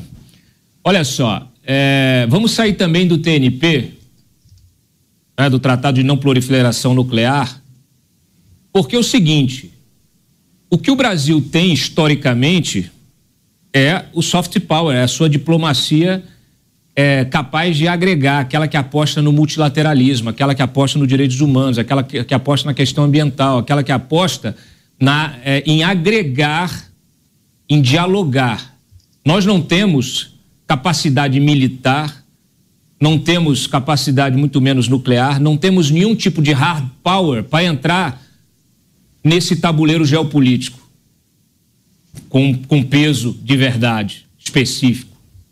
Então, é, é, é como se você quisesse, você tem, um, você tem ali um Fusquinha, um carro que você consegue estacionar em qualquer lugar, não, mas você quer uma limusine igual do vizinho. Só que você não tem dinheiro para botar a gasolina no tanque. Então, o que está acontecendo? A gente está começando a, a enveredar por um caminho sem volta. Um caminho que vai nos trazer conflito que vai, vai nos colocar numa posição de fragilidade, vai nos colocar em conflitos que não são nossos. E que é pior, essa disposição em abandonar uma ferramenta que, que, integra todo o sistema de governança global, ele não é perfeito? Não, não é perfeito.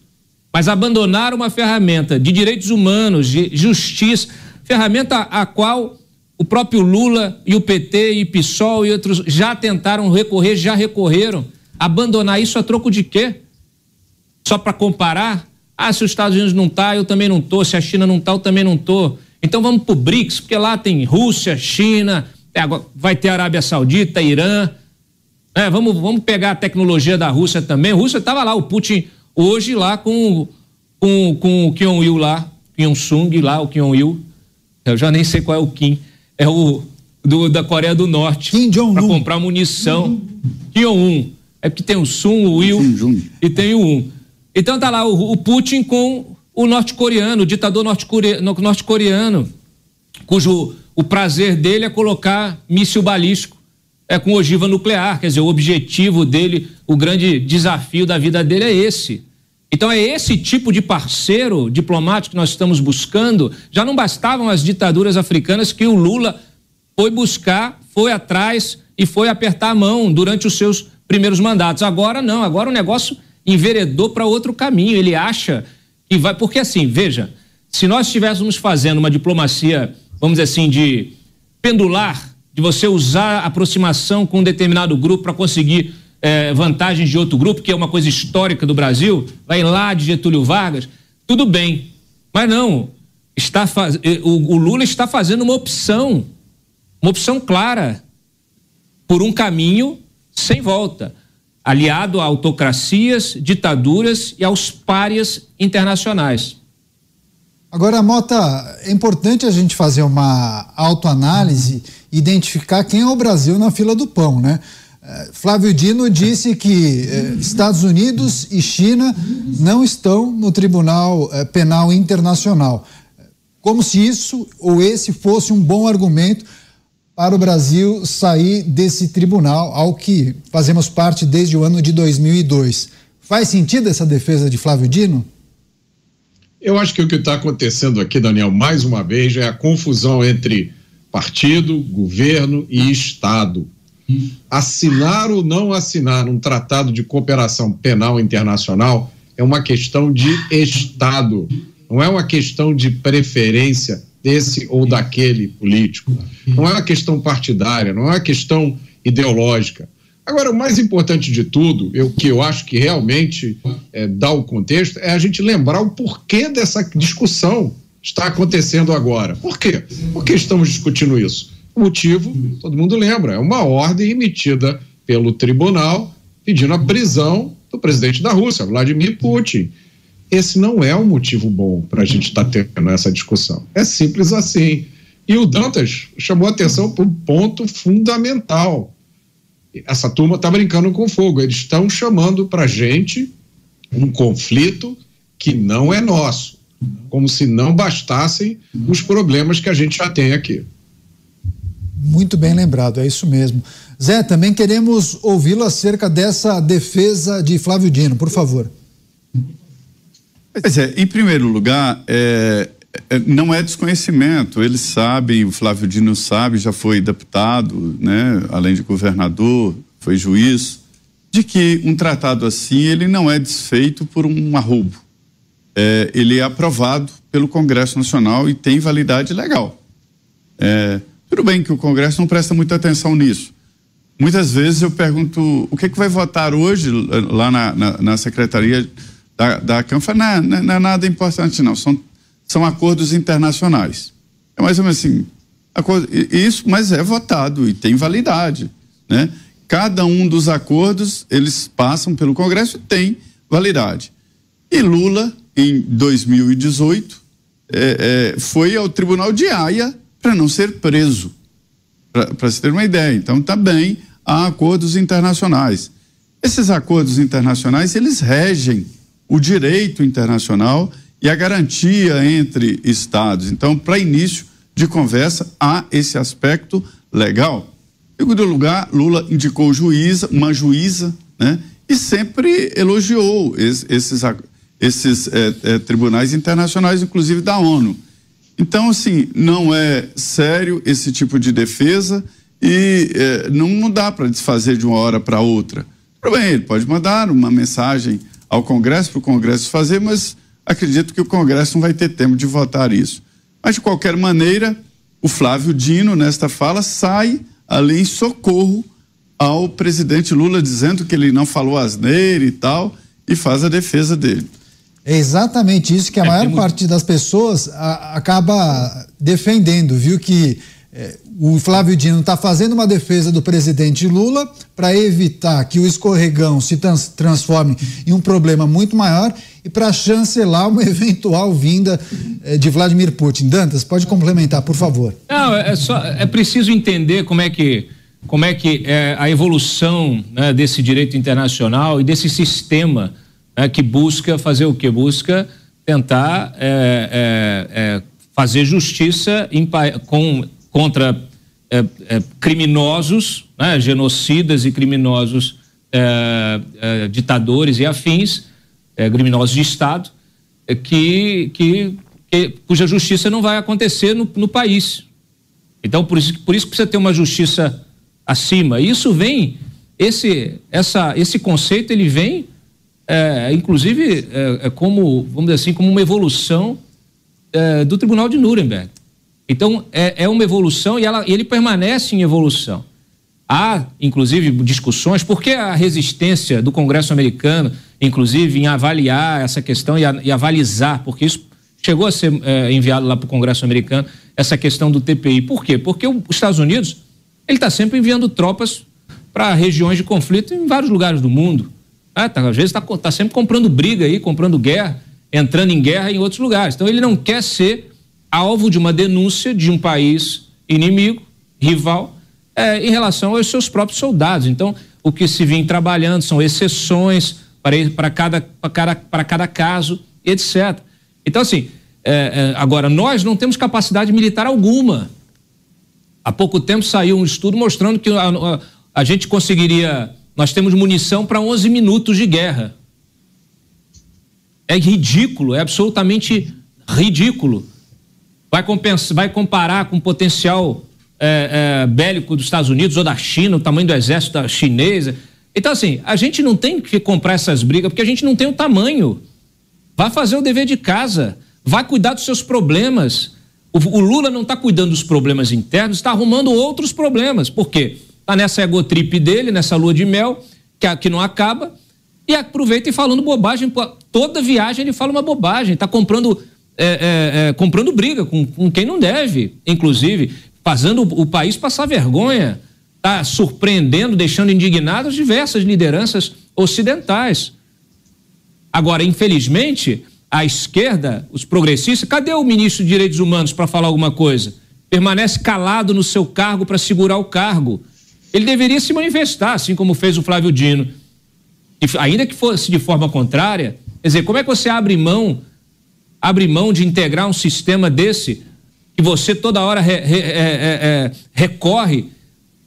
Aliás, é, eles estão com a cabeça de que nunca mais vão sair do governo, de que nunca mais vão deixar o poder de que sempre estarão do lado da força, do lado do Estado, do lado que tem o porrete na mão. Só que acontece que a história é cíclica. Quando tiver do lado do prego, aí vão chorar, aí vão reclamar. Por isso que o, o Mota falou uma coisa importantíssima.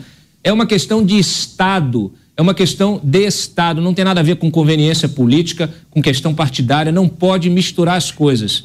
Então, assim, é, é muito grave, muito delicado, e eu espero que isso não avance de maneira alguma no Congresso.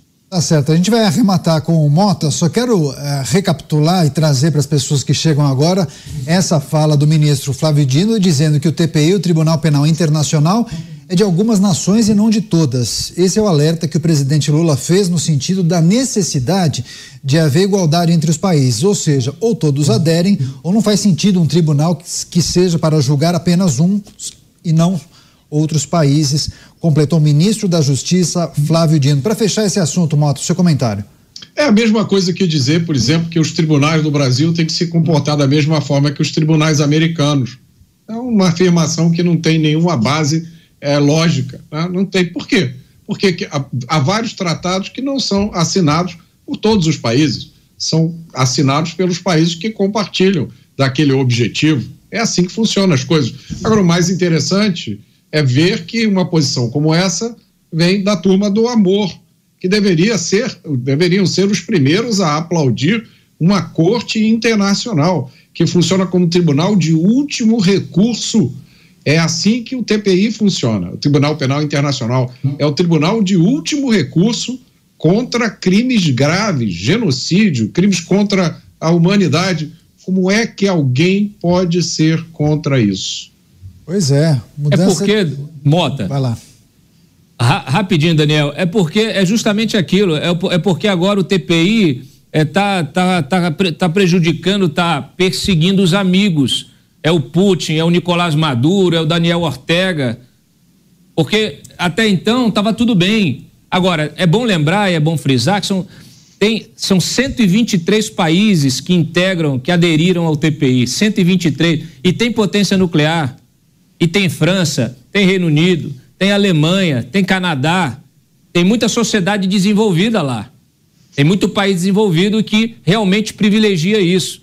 Então, assim, é um absurdo se considerar você sair desse sistema por uma questão é, de conveniência política, é, sei lá, partidária. Eu não sei se o Flávio Dino estava acompanhando o programa ou mesmo se ele acompanhou as repercussões nas redes sociais, mas a produção acabou de me informar que o ministro da Justiça disse que não há proposta para a saída do Tribunal Penal Internacional. Inclusive, ele fez uma postagem no antigo Twitter, no X, justamente tratando desse assunto, dizendo que o TPI foi incorporado ao direito brasileiro. Contudo, muitos países do mundo, inclusive os mais poderosos, não o fizeram. Enfim, dizendo que isso será alvo de muito debate mas que não há nenhuma proposta formalizada a respeito disso. Claro que a gente vai continuar acompanhando as manifestações do governo federal em relação a isso. Quer só fazer algum tipo de complemento, Dantas? Não, só de considerar já está errado. Tá certo, então vamos girar os destaques aqui em Os Pingos nos Is. Tem uma outra notícia importante, porque após Dias Toffoli ter anulado aquele acordo de delação da Odebrecht, o Ministério da Justiça informou ao ministro que foi localizado um documento, uma solicitação de cooperação com a Suíça para o recebimento de provas de um dos sistemas usados pela empreiteira para pagamento de propina. O trâmite por órgão vinculado à pasta é uma exigência legal para a validade do acordo entre a PGR, a Procuradoria-Geral da República, e também a Odebrecht. A nova informação vai na direção oposta à decisão de Toffoli e confirma as informações da Associação Nacional dos Procuradores da República de que a delação obedeceu aos trâmites legais. Em conversa com a imprensa, Flávio Dino disse não poder fazer nada sobre esse caso, além de aguardar uma revisão do ministro Toffoli. A gente tem esse trecho. Acompanhe. Provas foram obtidas sem a cooperação jurídica internacional regular antes, foram usadas antes e posteriormente, ou seja, no ano de 2017, um ano depois do uso das provas, é que houve a cooperação. Então, esse é o fato que nós temos, uma cooperação posterior. É legal ou ilegal? O ministro Toffoli, com certeza, deve emitir uma decisão complementar sobre isso e nos cabe apenas aguardar. É isso, vamos girar com os comentaristas aqui do programa. José Maria Trindade, depois de muita procura, tem um departamento lá no Ministério da Justiça que conseguiu encontrar esse documento, o termo de cooperação com a Suíça, já foi enviado inclusive para o gabinete do ministro Dias Toffoli. O que a gente pode esperar? Flávio Dino falou, temos que aguardar. Qual deve ser o veredito, o despacho do ministro Toffoli? Dá para esperar algum tipo de reversão aí? Ah, é, é, muito difícil. Há um alinhamento ali é, é, de, de, das teses do governo com o ministro Dias Toffoli, né? É, ainda repercute. Hoje mesmo eu vi o deputado José Medeiros num discurso longo na, na Câmara dos Deputados comentando exatamente essa decisão sobre a Lava Jato. E, e essa história de acha o documento é, no mínimo, muito suspeito. Porque, na verdade, há um processo muito claro de que os documentos estão sempre lá as mãos e todos conhecem todos os documentos e toda, toda a realidade do governo passado, futuro e presente. Dantas, você que tem acompanhado os desdobramentos da decisão do ministro Dias Toffoli, como avalia essa procura do Ministério da Justiça por esse documento? Acharam o documento, já enviaram para o ministro Dias Toffoli, mas o que a gente pode esperar daqui para frente? Eu acho que é uma janela de oportunidade que o Toffoli tem para recuar na sua decisão, que é uma decisão que foi tomada numa ação já trancada pelo seu antecessor, o ministro Ricardo Lewandowski. Isso está, inclusive, no recurso apresentado pela NPR. Como é que você decide? Primeiro, decide sobre um objeto alheio àquele da reclamação original apresentada pelo Zanin no caso do Instituto Lula. Você decide de forma aleatória, você está tá, tá decidindo sobre um caso que não tem nada a ver. Você está falando de colaboração do Odebrecht, você está querendo punir procurador, investigador, delegado, juiz, etc. Quer dizer, você está usando aquela ação para algo diverso. A reclamação ela tem dois objetivos, que é questionar a autoridade do Supremo sobre aquilo ali. E o que o, o, o advogado queria? Ter acesso, ter acesso ao acordo de leniência ele queria ter acesso integral ao acordo de leniência sem a intermediação do Ministério Público, ou seja, sem que o Ministério Público dissesse para ele: ó, oh, estão aqui os documentos. Ele queria ter acesso direto e integral. Tá, tem, tem o direito de, de solicitar. E, uh, e, o, e, o, e, o Toff, e, o, e o Lewandowski já tinha determinado e ele trancou isso. Aí, de repente, você tem uma decisão em cima de uma ação já trancada. Esse, inclusive, essa é a argumentação é, do, da NPR, como eu acabei de mencionar. Nesse caso específico, eu não sei se por um erro, por uma falha ali, por uma dificuldade até da pesquisa, houve é, esse, esse, esse erro grave, porque acabou que o DRCI informou, uma, uma, deu uma informação equivocada para o ministro. Então subsidiou o ministro com uma informação equivocada e ele tomou uma decisão sobre isso, baseado nessa decisão, nessa informação equivocada. E, e muda tudo. Muda tudo. Eu não sei se a chefe do DRCI ainda está no carro, mas devem estar tá bem chateados com ela, porque levou justamente uma decisão com essa amplitude. Agora, fazendo só um ajuste ali na, na, nessa história de, de, de delações, de é, cooperação ilegal, etc e tal, só uma questão aqui cronológica, tá? 17 de maio de 2016, o MPF faz um pedido de cooperação internacional via DR, ou seja, oficial, para obtenção de provas dos sistemas lá da uh, Odebrecht que estavam na Suíça. Lembrando que esses sistemas eram sistemas de contabilidade da propina paga aos corruptos. não havia naquele momento perspectiva de que essas provas fossem entregues em eventual acordo com a empresa. Aí depois você tem, em dezembro de 2016, o Ministério Público assinando o um acordo com a empresa, por meio do qual ela se, ela se comprometeu a entregar as provas e os sistemas. Aí em 2017, em março, você tem, após a homologação dos acordos de colaboração, você tem a empresa entregando os sistemas.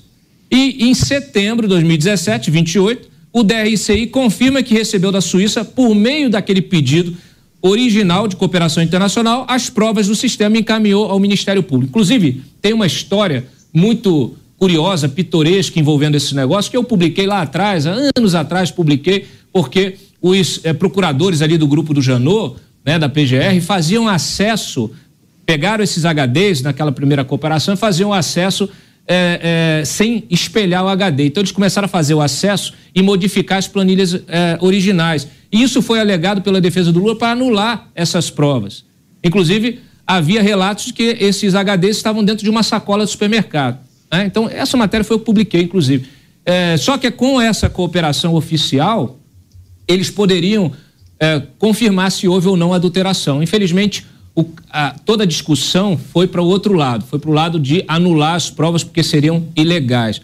No fundo, o que eles se esperam? Eles esperam usar aquelas mensagens ilegais obtidas lá pelos hackers para dizer o seguinte: olha, eles estavam conversando informalmente com autoridades nos Estados Unidos, na Suíça e tal, então estavam bypassando o DRCI. Mas isso aqui, e os documentos provam, como a própria NPR, a NPR alegou, provam que a, a, a cooperação ela foi feita e foi oficializada.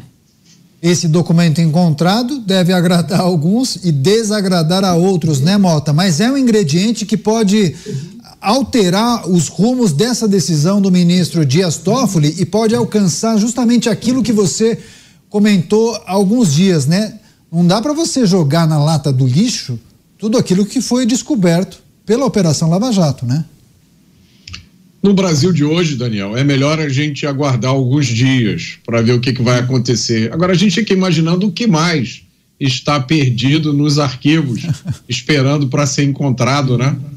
É mais um dia na vida do brasileiro. Eu queria. É, não adianta a gente procurar lógica em coisas onde não há lógica nenhuma. Acho que a maioria das pessoas já captou isso. Eu queria aproveitar que a gente está falando aqui de empreiteira e dividir a reflexão que eu ouvi de um amigo desses dias, que ele estava falando: olha, dizer que a Lava Jato quebrou as empreiteiras é fácil. Difícil é você ter uma construtora e não conseguir competir com essas empreiteiras porque você não paga propina. Aí você quebra.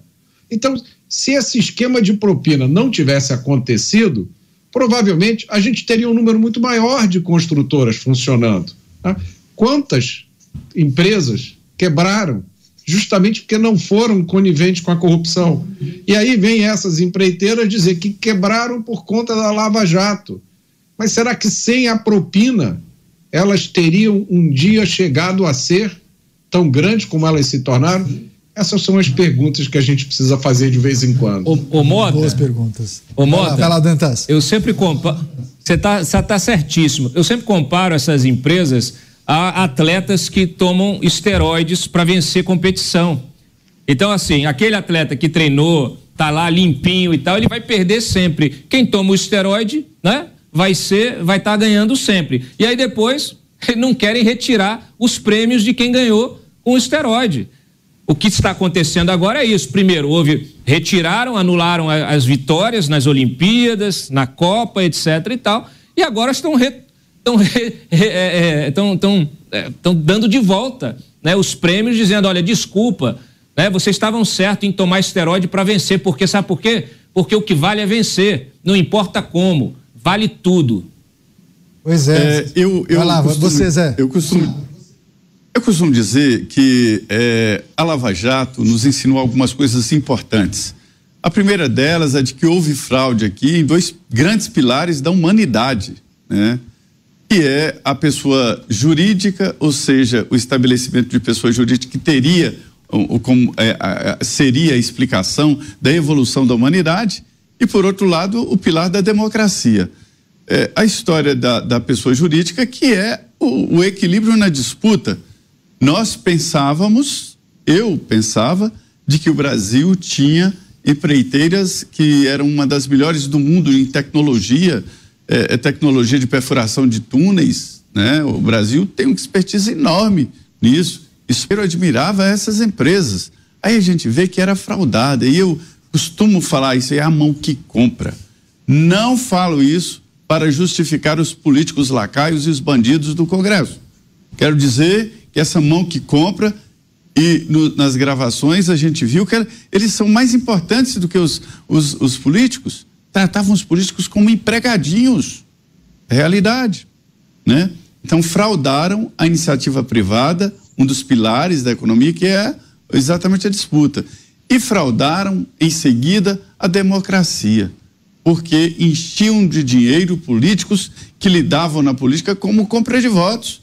Porque quem gasta um bilhão, mais de um bilhão de reais numa reeleição, está na, na, na, delação premiada do Antônio Palocci, um dos coordenadores da campanha de Dilma.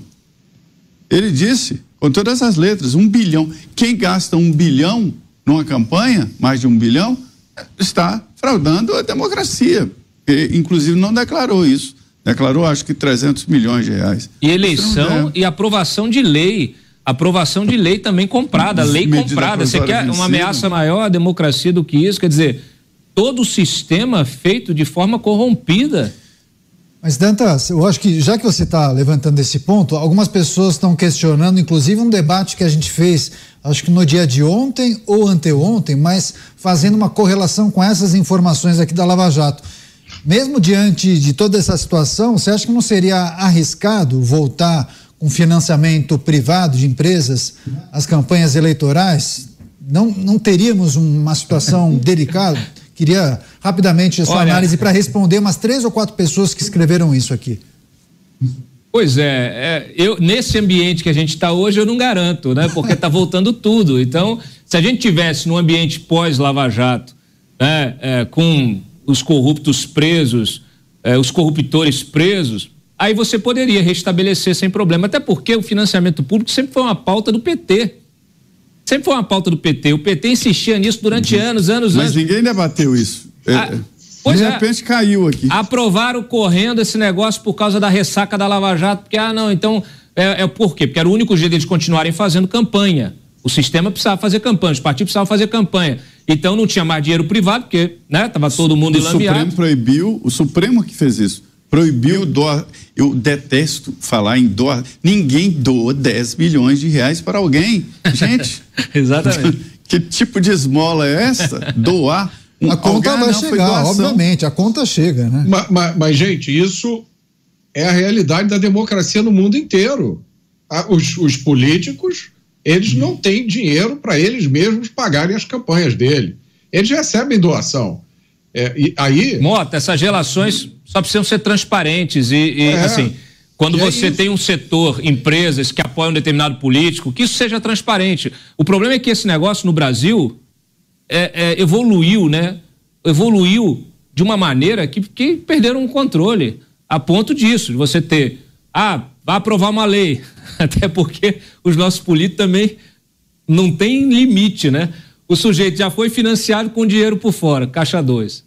Aí ele vai aprovar uma lei, ele pede de novo. Não, mas tem que tem que molhar a mão aqui dos deputados e tal para aprovar. Aí aprova a lei. Aí depois, né? Ah, tem que liberar o dinheiro do BNDES pro aí porque tem a retribuição, tem que liberar a obra. É um negócio sem fim. Agora, Daniel, lá, eu acho lá. que é para responder a essa pergunta aí dos nossos espectadores, eu acho que a, é, a gente tem que fazer a, a pergunta da forma correta, né? Essa questão de financiamento público, financiamento privado, a pergunta que a gente tem que fazer para as pessoas é o seguinte: você quer pegar esse dinheiro que é seu, que você paga a escola dos seus filhos, que você paga o condomínio, que você paga o plano de saúde, que tal você pegar uma parte desse dinheiro e você passar a sustentar as campanhas eleitorais? Você gosta dessa ideia? Se a pessoa gosta, ela apoia o financiamento público. Se ela não gosta, ela apoia o financiamento privado. Você tem que explicar, porque senão fica um, um troço muito abstrato, né? Financiamento público. É o seu dinheiro, companheiro. É aquele dinheiro que você ia, você separou ali para colocar aquele aparelho para corrigir os dentes do seu filho. Seu filho vai ficar com dente feio, porque aquele dinheiro vai lá para o fulano de tal fazer campanha eleitoral. É isso? E não é pouco. Quer. E não é, e não é pouco. 6 bilhões de reais em ano, né? Que tem um fundo partidário, geralmente de um bilhão ano, e fundo eleitoral 5 bi. Então são 6 bilhões de reais. Não, e certamente, Mota, claro que eu não tenho o percentual aqui, mas se um dia a gente criar uma enquete e fizer essa indagação, eu presumo qual será o resultado, né? Eu acho que você também. É, a gente tem que é, fugir dessas da forma com a qual algumas dessas questões são formuladas, Sim, é que esconde o que está por trás. Financiamento público de campanha parece uma coisa nova e não temos que dar oportunidades para todos. Vamos, né, o, o, Estado vai ajudar todos. Não, não é o Estado, é o nosso é. dinheirinho que Cada brasileiro vai dar a sua contribuição para esse montante de 6 bilhões de reais. Bem, a gente, claro, vai continuar. Vai lá, Dantas, para arrematar, para fechar, vamos lá. Não, só para arrematar, é porque tem um aspecto muito interessante dessa questão do financiamento público. O financiamento privado, normalmente quem pede, quem pediu o financiamento privado, que ia nas empresas, que não sei, era o, era o candidato. Né? Então, um partido tem vários candidatos, cada candidato se vira para conseguir financiar, financiar sua própria campanha. No caso do financiamento público, como ele cai no caixa do partido, está sob controle do cacique, isso empoderou demais os, esses caciques. Hoje eles fazem o que eles querem. Eles decidem quem serão os candidatos que serão eleitos efetivamente. Então você criou um desvio nesse processo. Veja, a democracia não é perfeita. O sistema representativo tem vários problemas, mas você criou um desvio ainda maior, justamente na, na garantia da representatividade disso. Por isso que você precisa olhar, avaliar, diagnosticar e tentar melhorar. Não é nada disso que a mini reforma eleitoral está tentando fazer a propósito.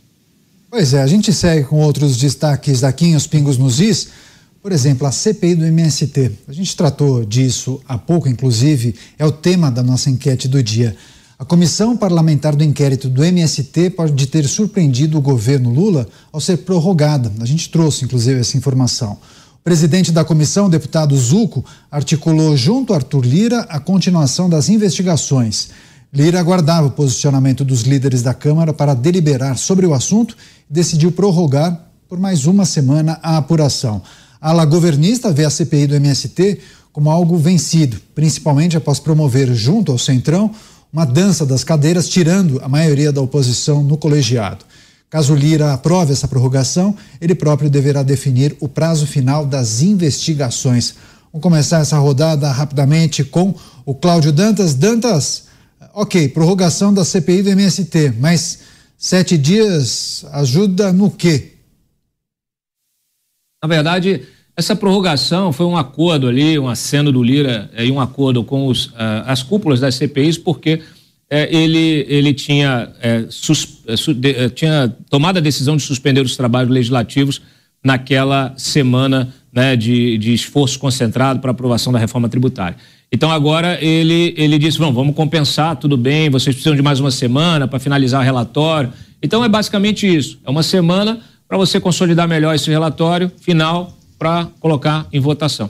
E Zé, o que, mais, que tem de mais importante nesse relatório que deve ser apresentado? Conseguiram identificar os financiadores? Pois é, eu, eu fui a fundo aí nessa história, acompanhei hoje o, o acordo.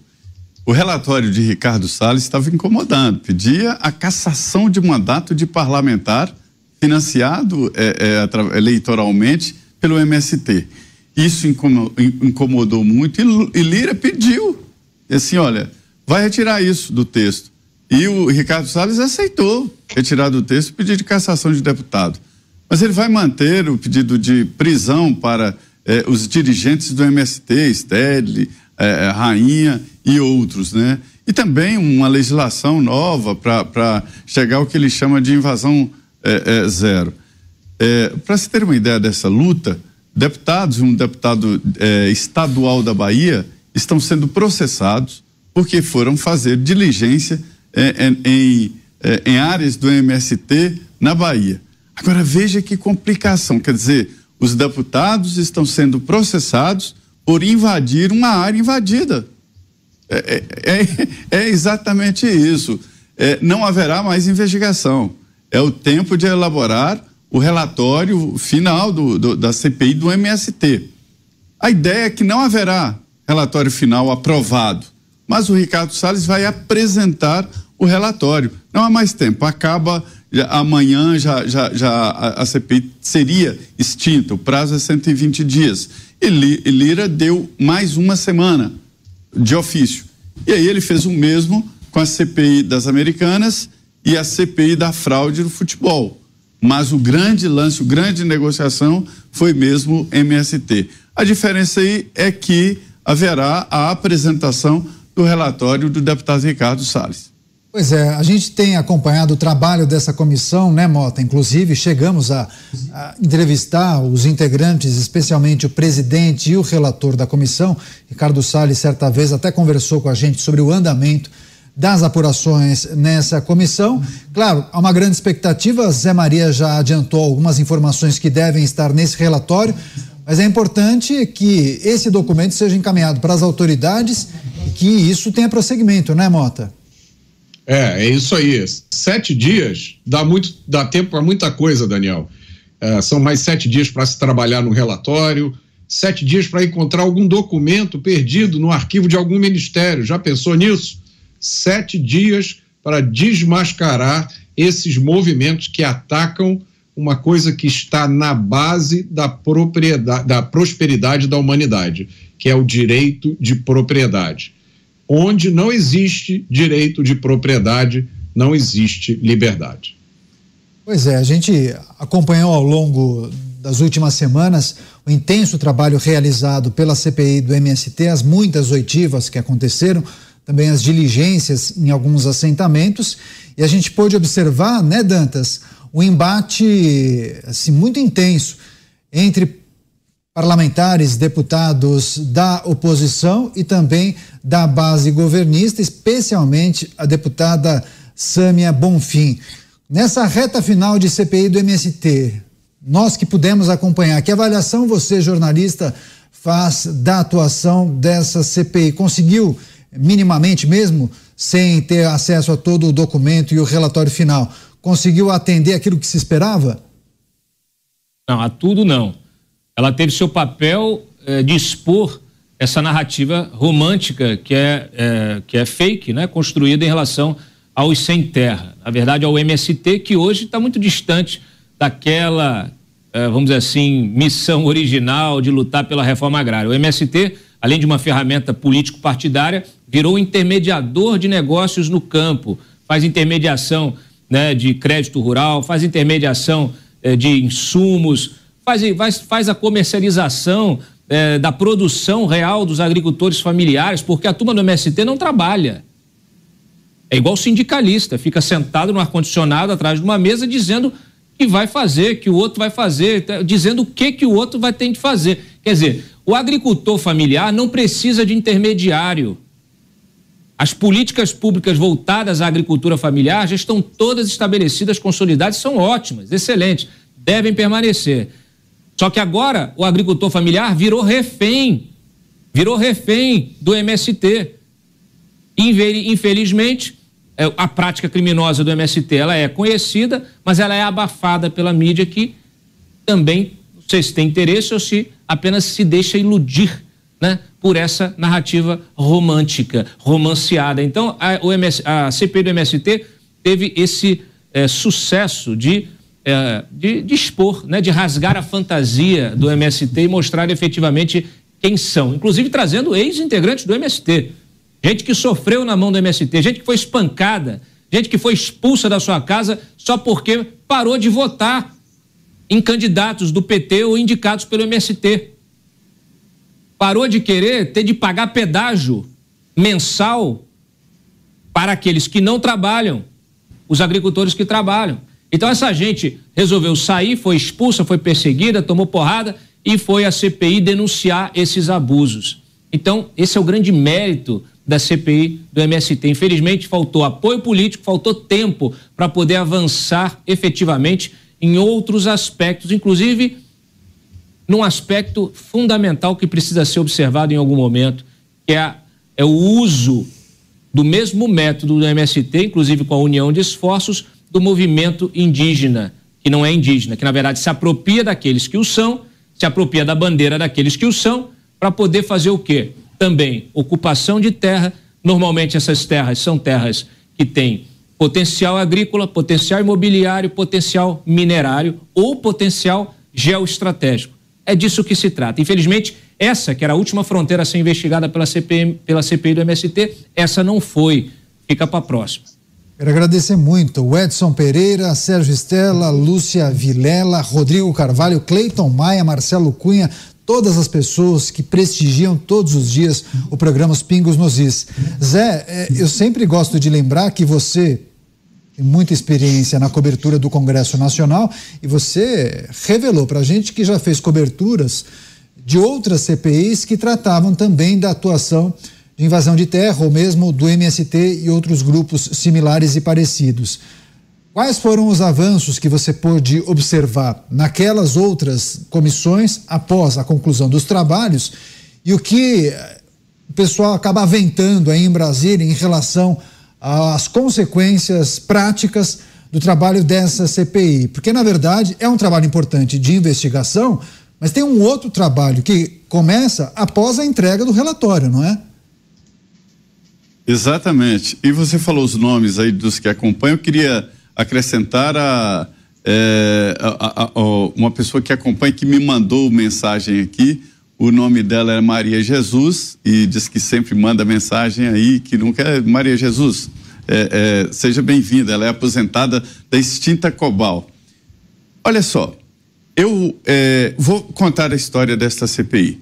É uma comissão parlamentar de inquérito diferente segui várias, inclusive a última, que foi a CPI da Terra. É, o João Alfredo, do, é, do, de esquerda, ele é do, de Pernambuco, elaborou um relatório e, e o relatório dele é, é, é, fazia duras críticas à política agrária do Brasil e dizia que os fazendeiros, que os produtores rurais, é, eles é que provocavam violência no campo e que tinham terras ilegais e tal. Abelardo Lupion, que era deputado, pai do atual presidente da FPA, né, que é a Frente é, é, Parlamentar da Agricultura, elaborou um outro relatório mostrando a origem do dinheiro do MST e foi o relatório aprovado que está nos anais do Senado Federal. Quem quiser, digita lá, relatório final da CPI da Terra e vai ver que é a mesma coisa de hoje. Essa CPI de hoje, ela tem um papel muito importante porque foi uma CPI que se propôs também a ser atual, ou seja, atuar no momento em que a invasão está acontecendo, né? E realmente ela barrou várias invasões e contou histórias. Agora, os bastidores eu não resisto de contar. A CPI só foi possível e só foi emplacada porque a Frente Parlamentar da Agricultura apoiou. Quando a FPA entrou, o Zuco conseguiu o número de assinaturas e instalou a CPI. E mais, instalou a CPI com maioria, nomeado o, o relator Ricardo Salles e eleito o Zuco, tenente-coronel Zuco, como presidente. Logo depois, houve ali um, um, um descasamento entre FPA e cúpula da CPI. A FPA eh, diz o seguinte, que o, os dirigentes da CPI extrapolaram e foram muito além do que houve a combinação de funcionamento da CPI. E os dirigentes da CPI contam aqui nos ouvidos de que a FPA, na verdade, estava querendo fazer bonito para o governo. Depois da reforma é, é, administrativa, a troca de ministros, que a FPA mudou de figura. O certo é que no meio do caminho é, é, o Zuco e o, o Salles perderam a maioria no plenário. A partir dali foi outra CPI, né? É, essa é a realidade. E agora, o que que acontece? Eles não têm maioria, mas tem a cúpula da CPI, presidência e relatoria. Não deve aprovar o relatório final. Ou é, é, Salles apresenta, o Ricardo Salles apresenta o relatório, aparece outro, apresenta um relatório contrário e aprova. Então a ideia, a, a ideia, a força política é que o relator Ricardo Salles apresente o relatório e a CPI seja encerrada. Ela não vai votar o relatório. E aí fica a ideia de que o relatório válido é o do Ricardo Salles. Né? Apesar de não oficial, apesar de não votado, fica mais ou menos. Aí ele manda para o Ministério Público, manda para o Ministério da Justiça todo o processo de investigação. Quer dizer, há uma luta política muito grande, houve uma mudança no meio aí de, desse trabalho da CPI, que foi o, o, o descasamento entre cúpula da CPI e a FPA, a Frente Parlamentar da Agricultura. Eles estão brigando nos bastidores, claro, e, e cobrando ali responsabilidades. É isso, a gente tem que agradecer ao José Maria Trindade, né? O raio-x da notícia contando o que acontece nas entrelinhas em Brasília, capital federal. Rápida parada, daqui a pouco a gente volta. Mais notícia, informação e debates aqui nos Pingos nos Is. Claro que a gente conta com você. Fica por aí. Até já. Os Pingos nos Is. Jovem Pan. Estamos de volta com o programa Os Pingos nos Is, repercutindo os principais assuntos do dia com os nossos comentaristas. Roberto Mota, Mota, em um minutinho, a investigação do MST por parte da CPI tende a diminuir o número de invasões com o PT no poder ou não? Seu microfone. Perdão, é, perdão. É um primeiro passo. É muito importante a, a, que essa CPI, a CPI tenha acontecido, que venham outras.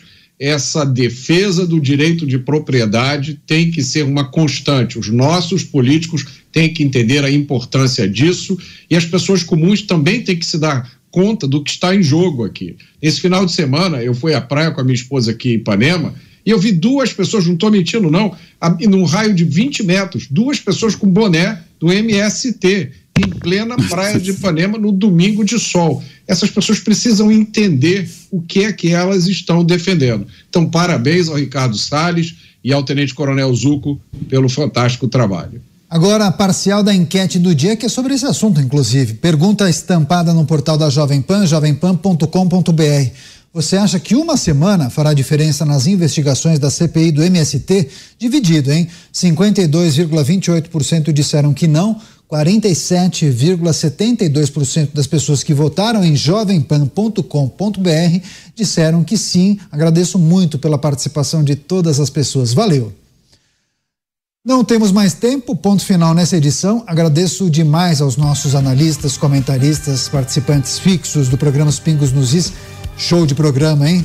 José Maria Trindade, Cláudio Dantas de Brasília, capital federal, Roberto Mota do Rio de Janeiro e agradecemos muito a você que nos acompanhou até aqui pelo rádio, pelas emissoras eh, de TV por assinatura e também por todas as plataformas digitais, YouTube, Panflix. Valeu mesmo pela audiência. O Pingos, você sabe, é original. Fique agora com o Jornal Jovem Pan e o resumo das informações do dia. Jovem Pan, jornalismo independente. A opinião dos nossos comentaristas não reflete necessariamente a opinião do Grupo Jovem Pan de Comunicação. Realização Jovem Pan News.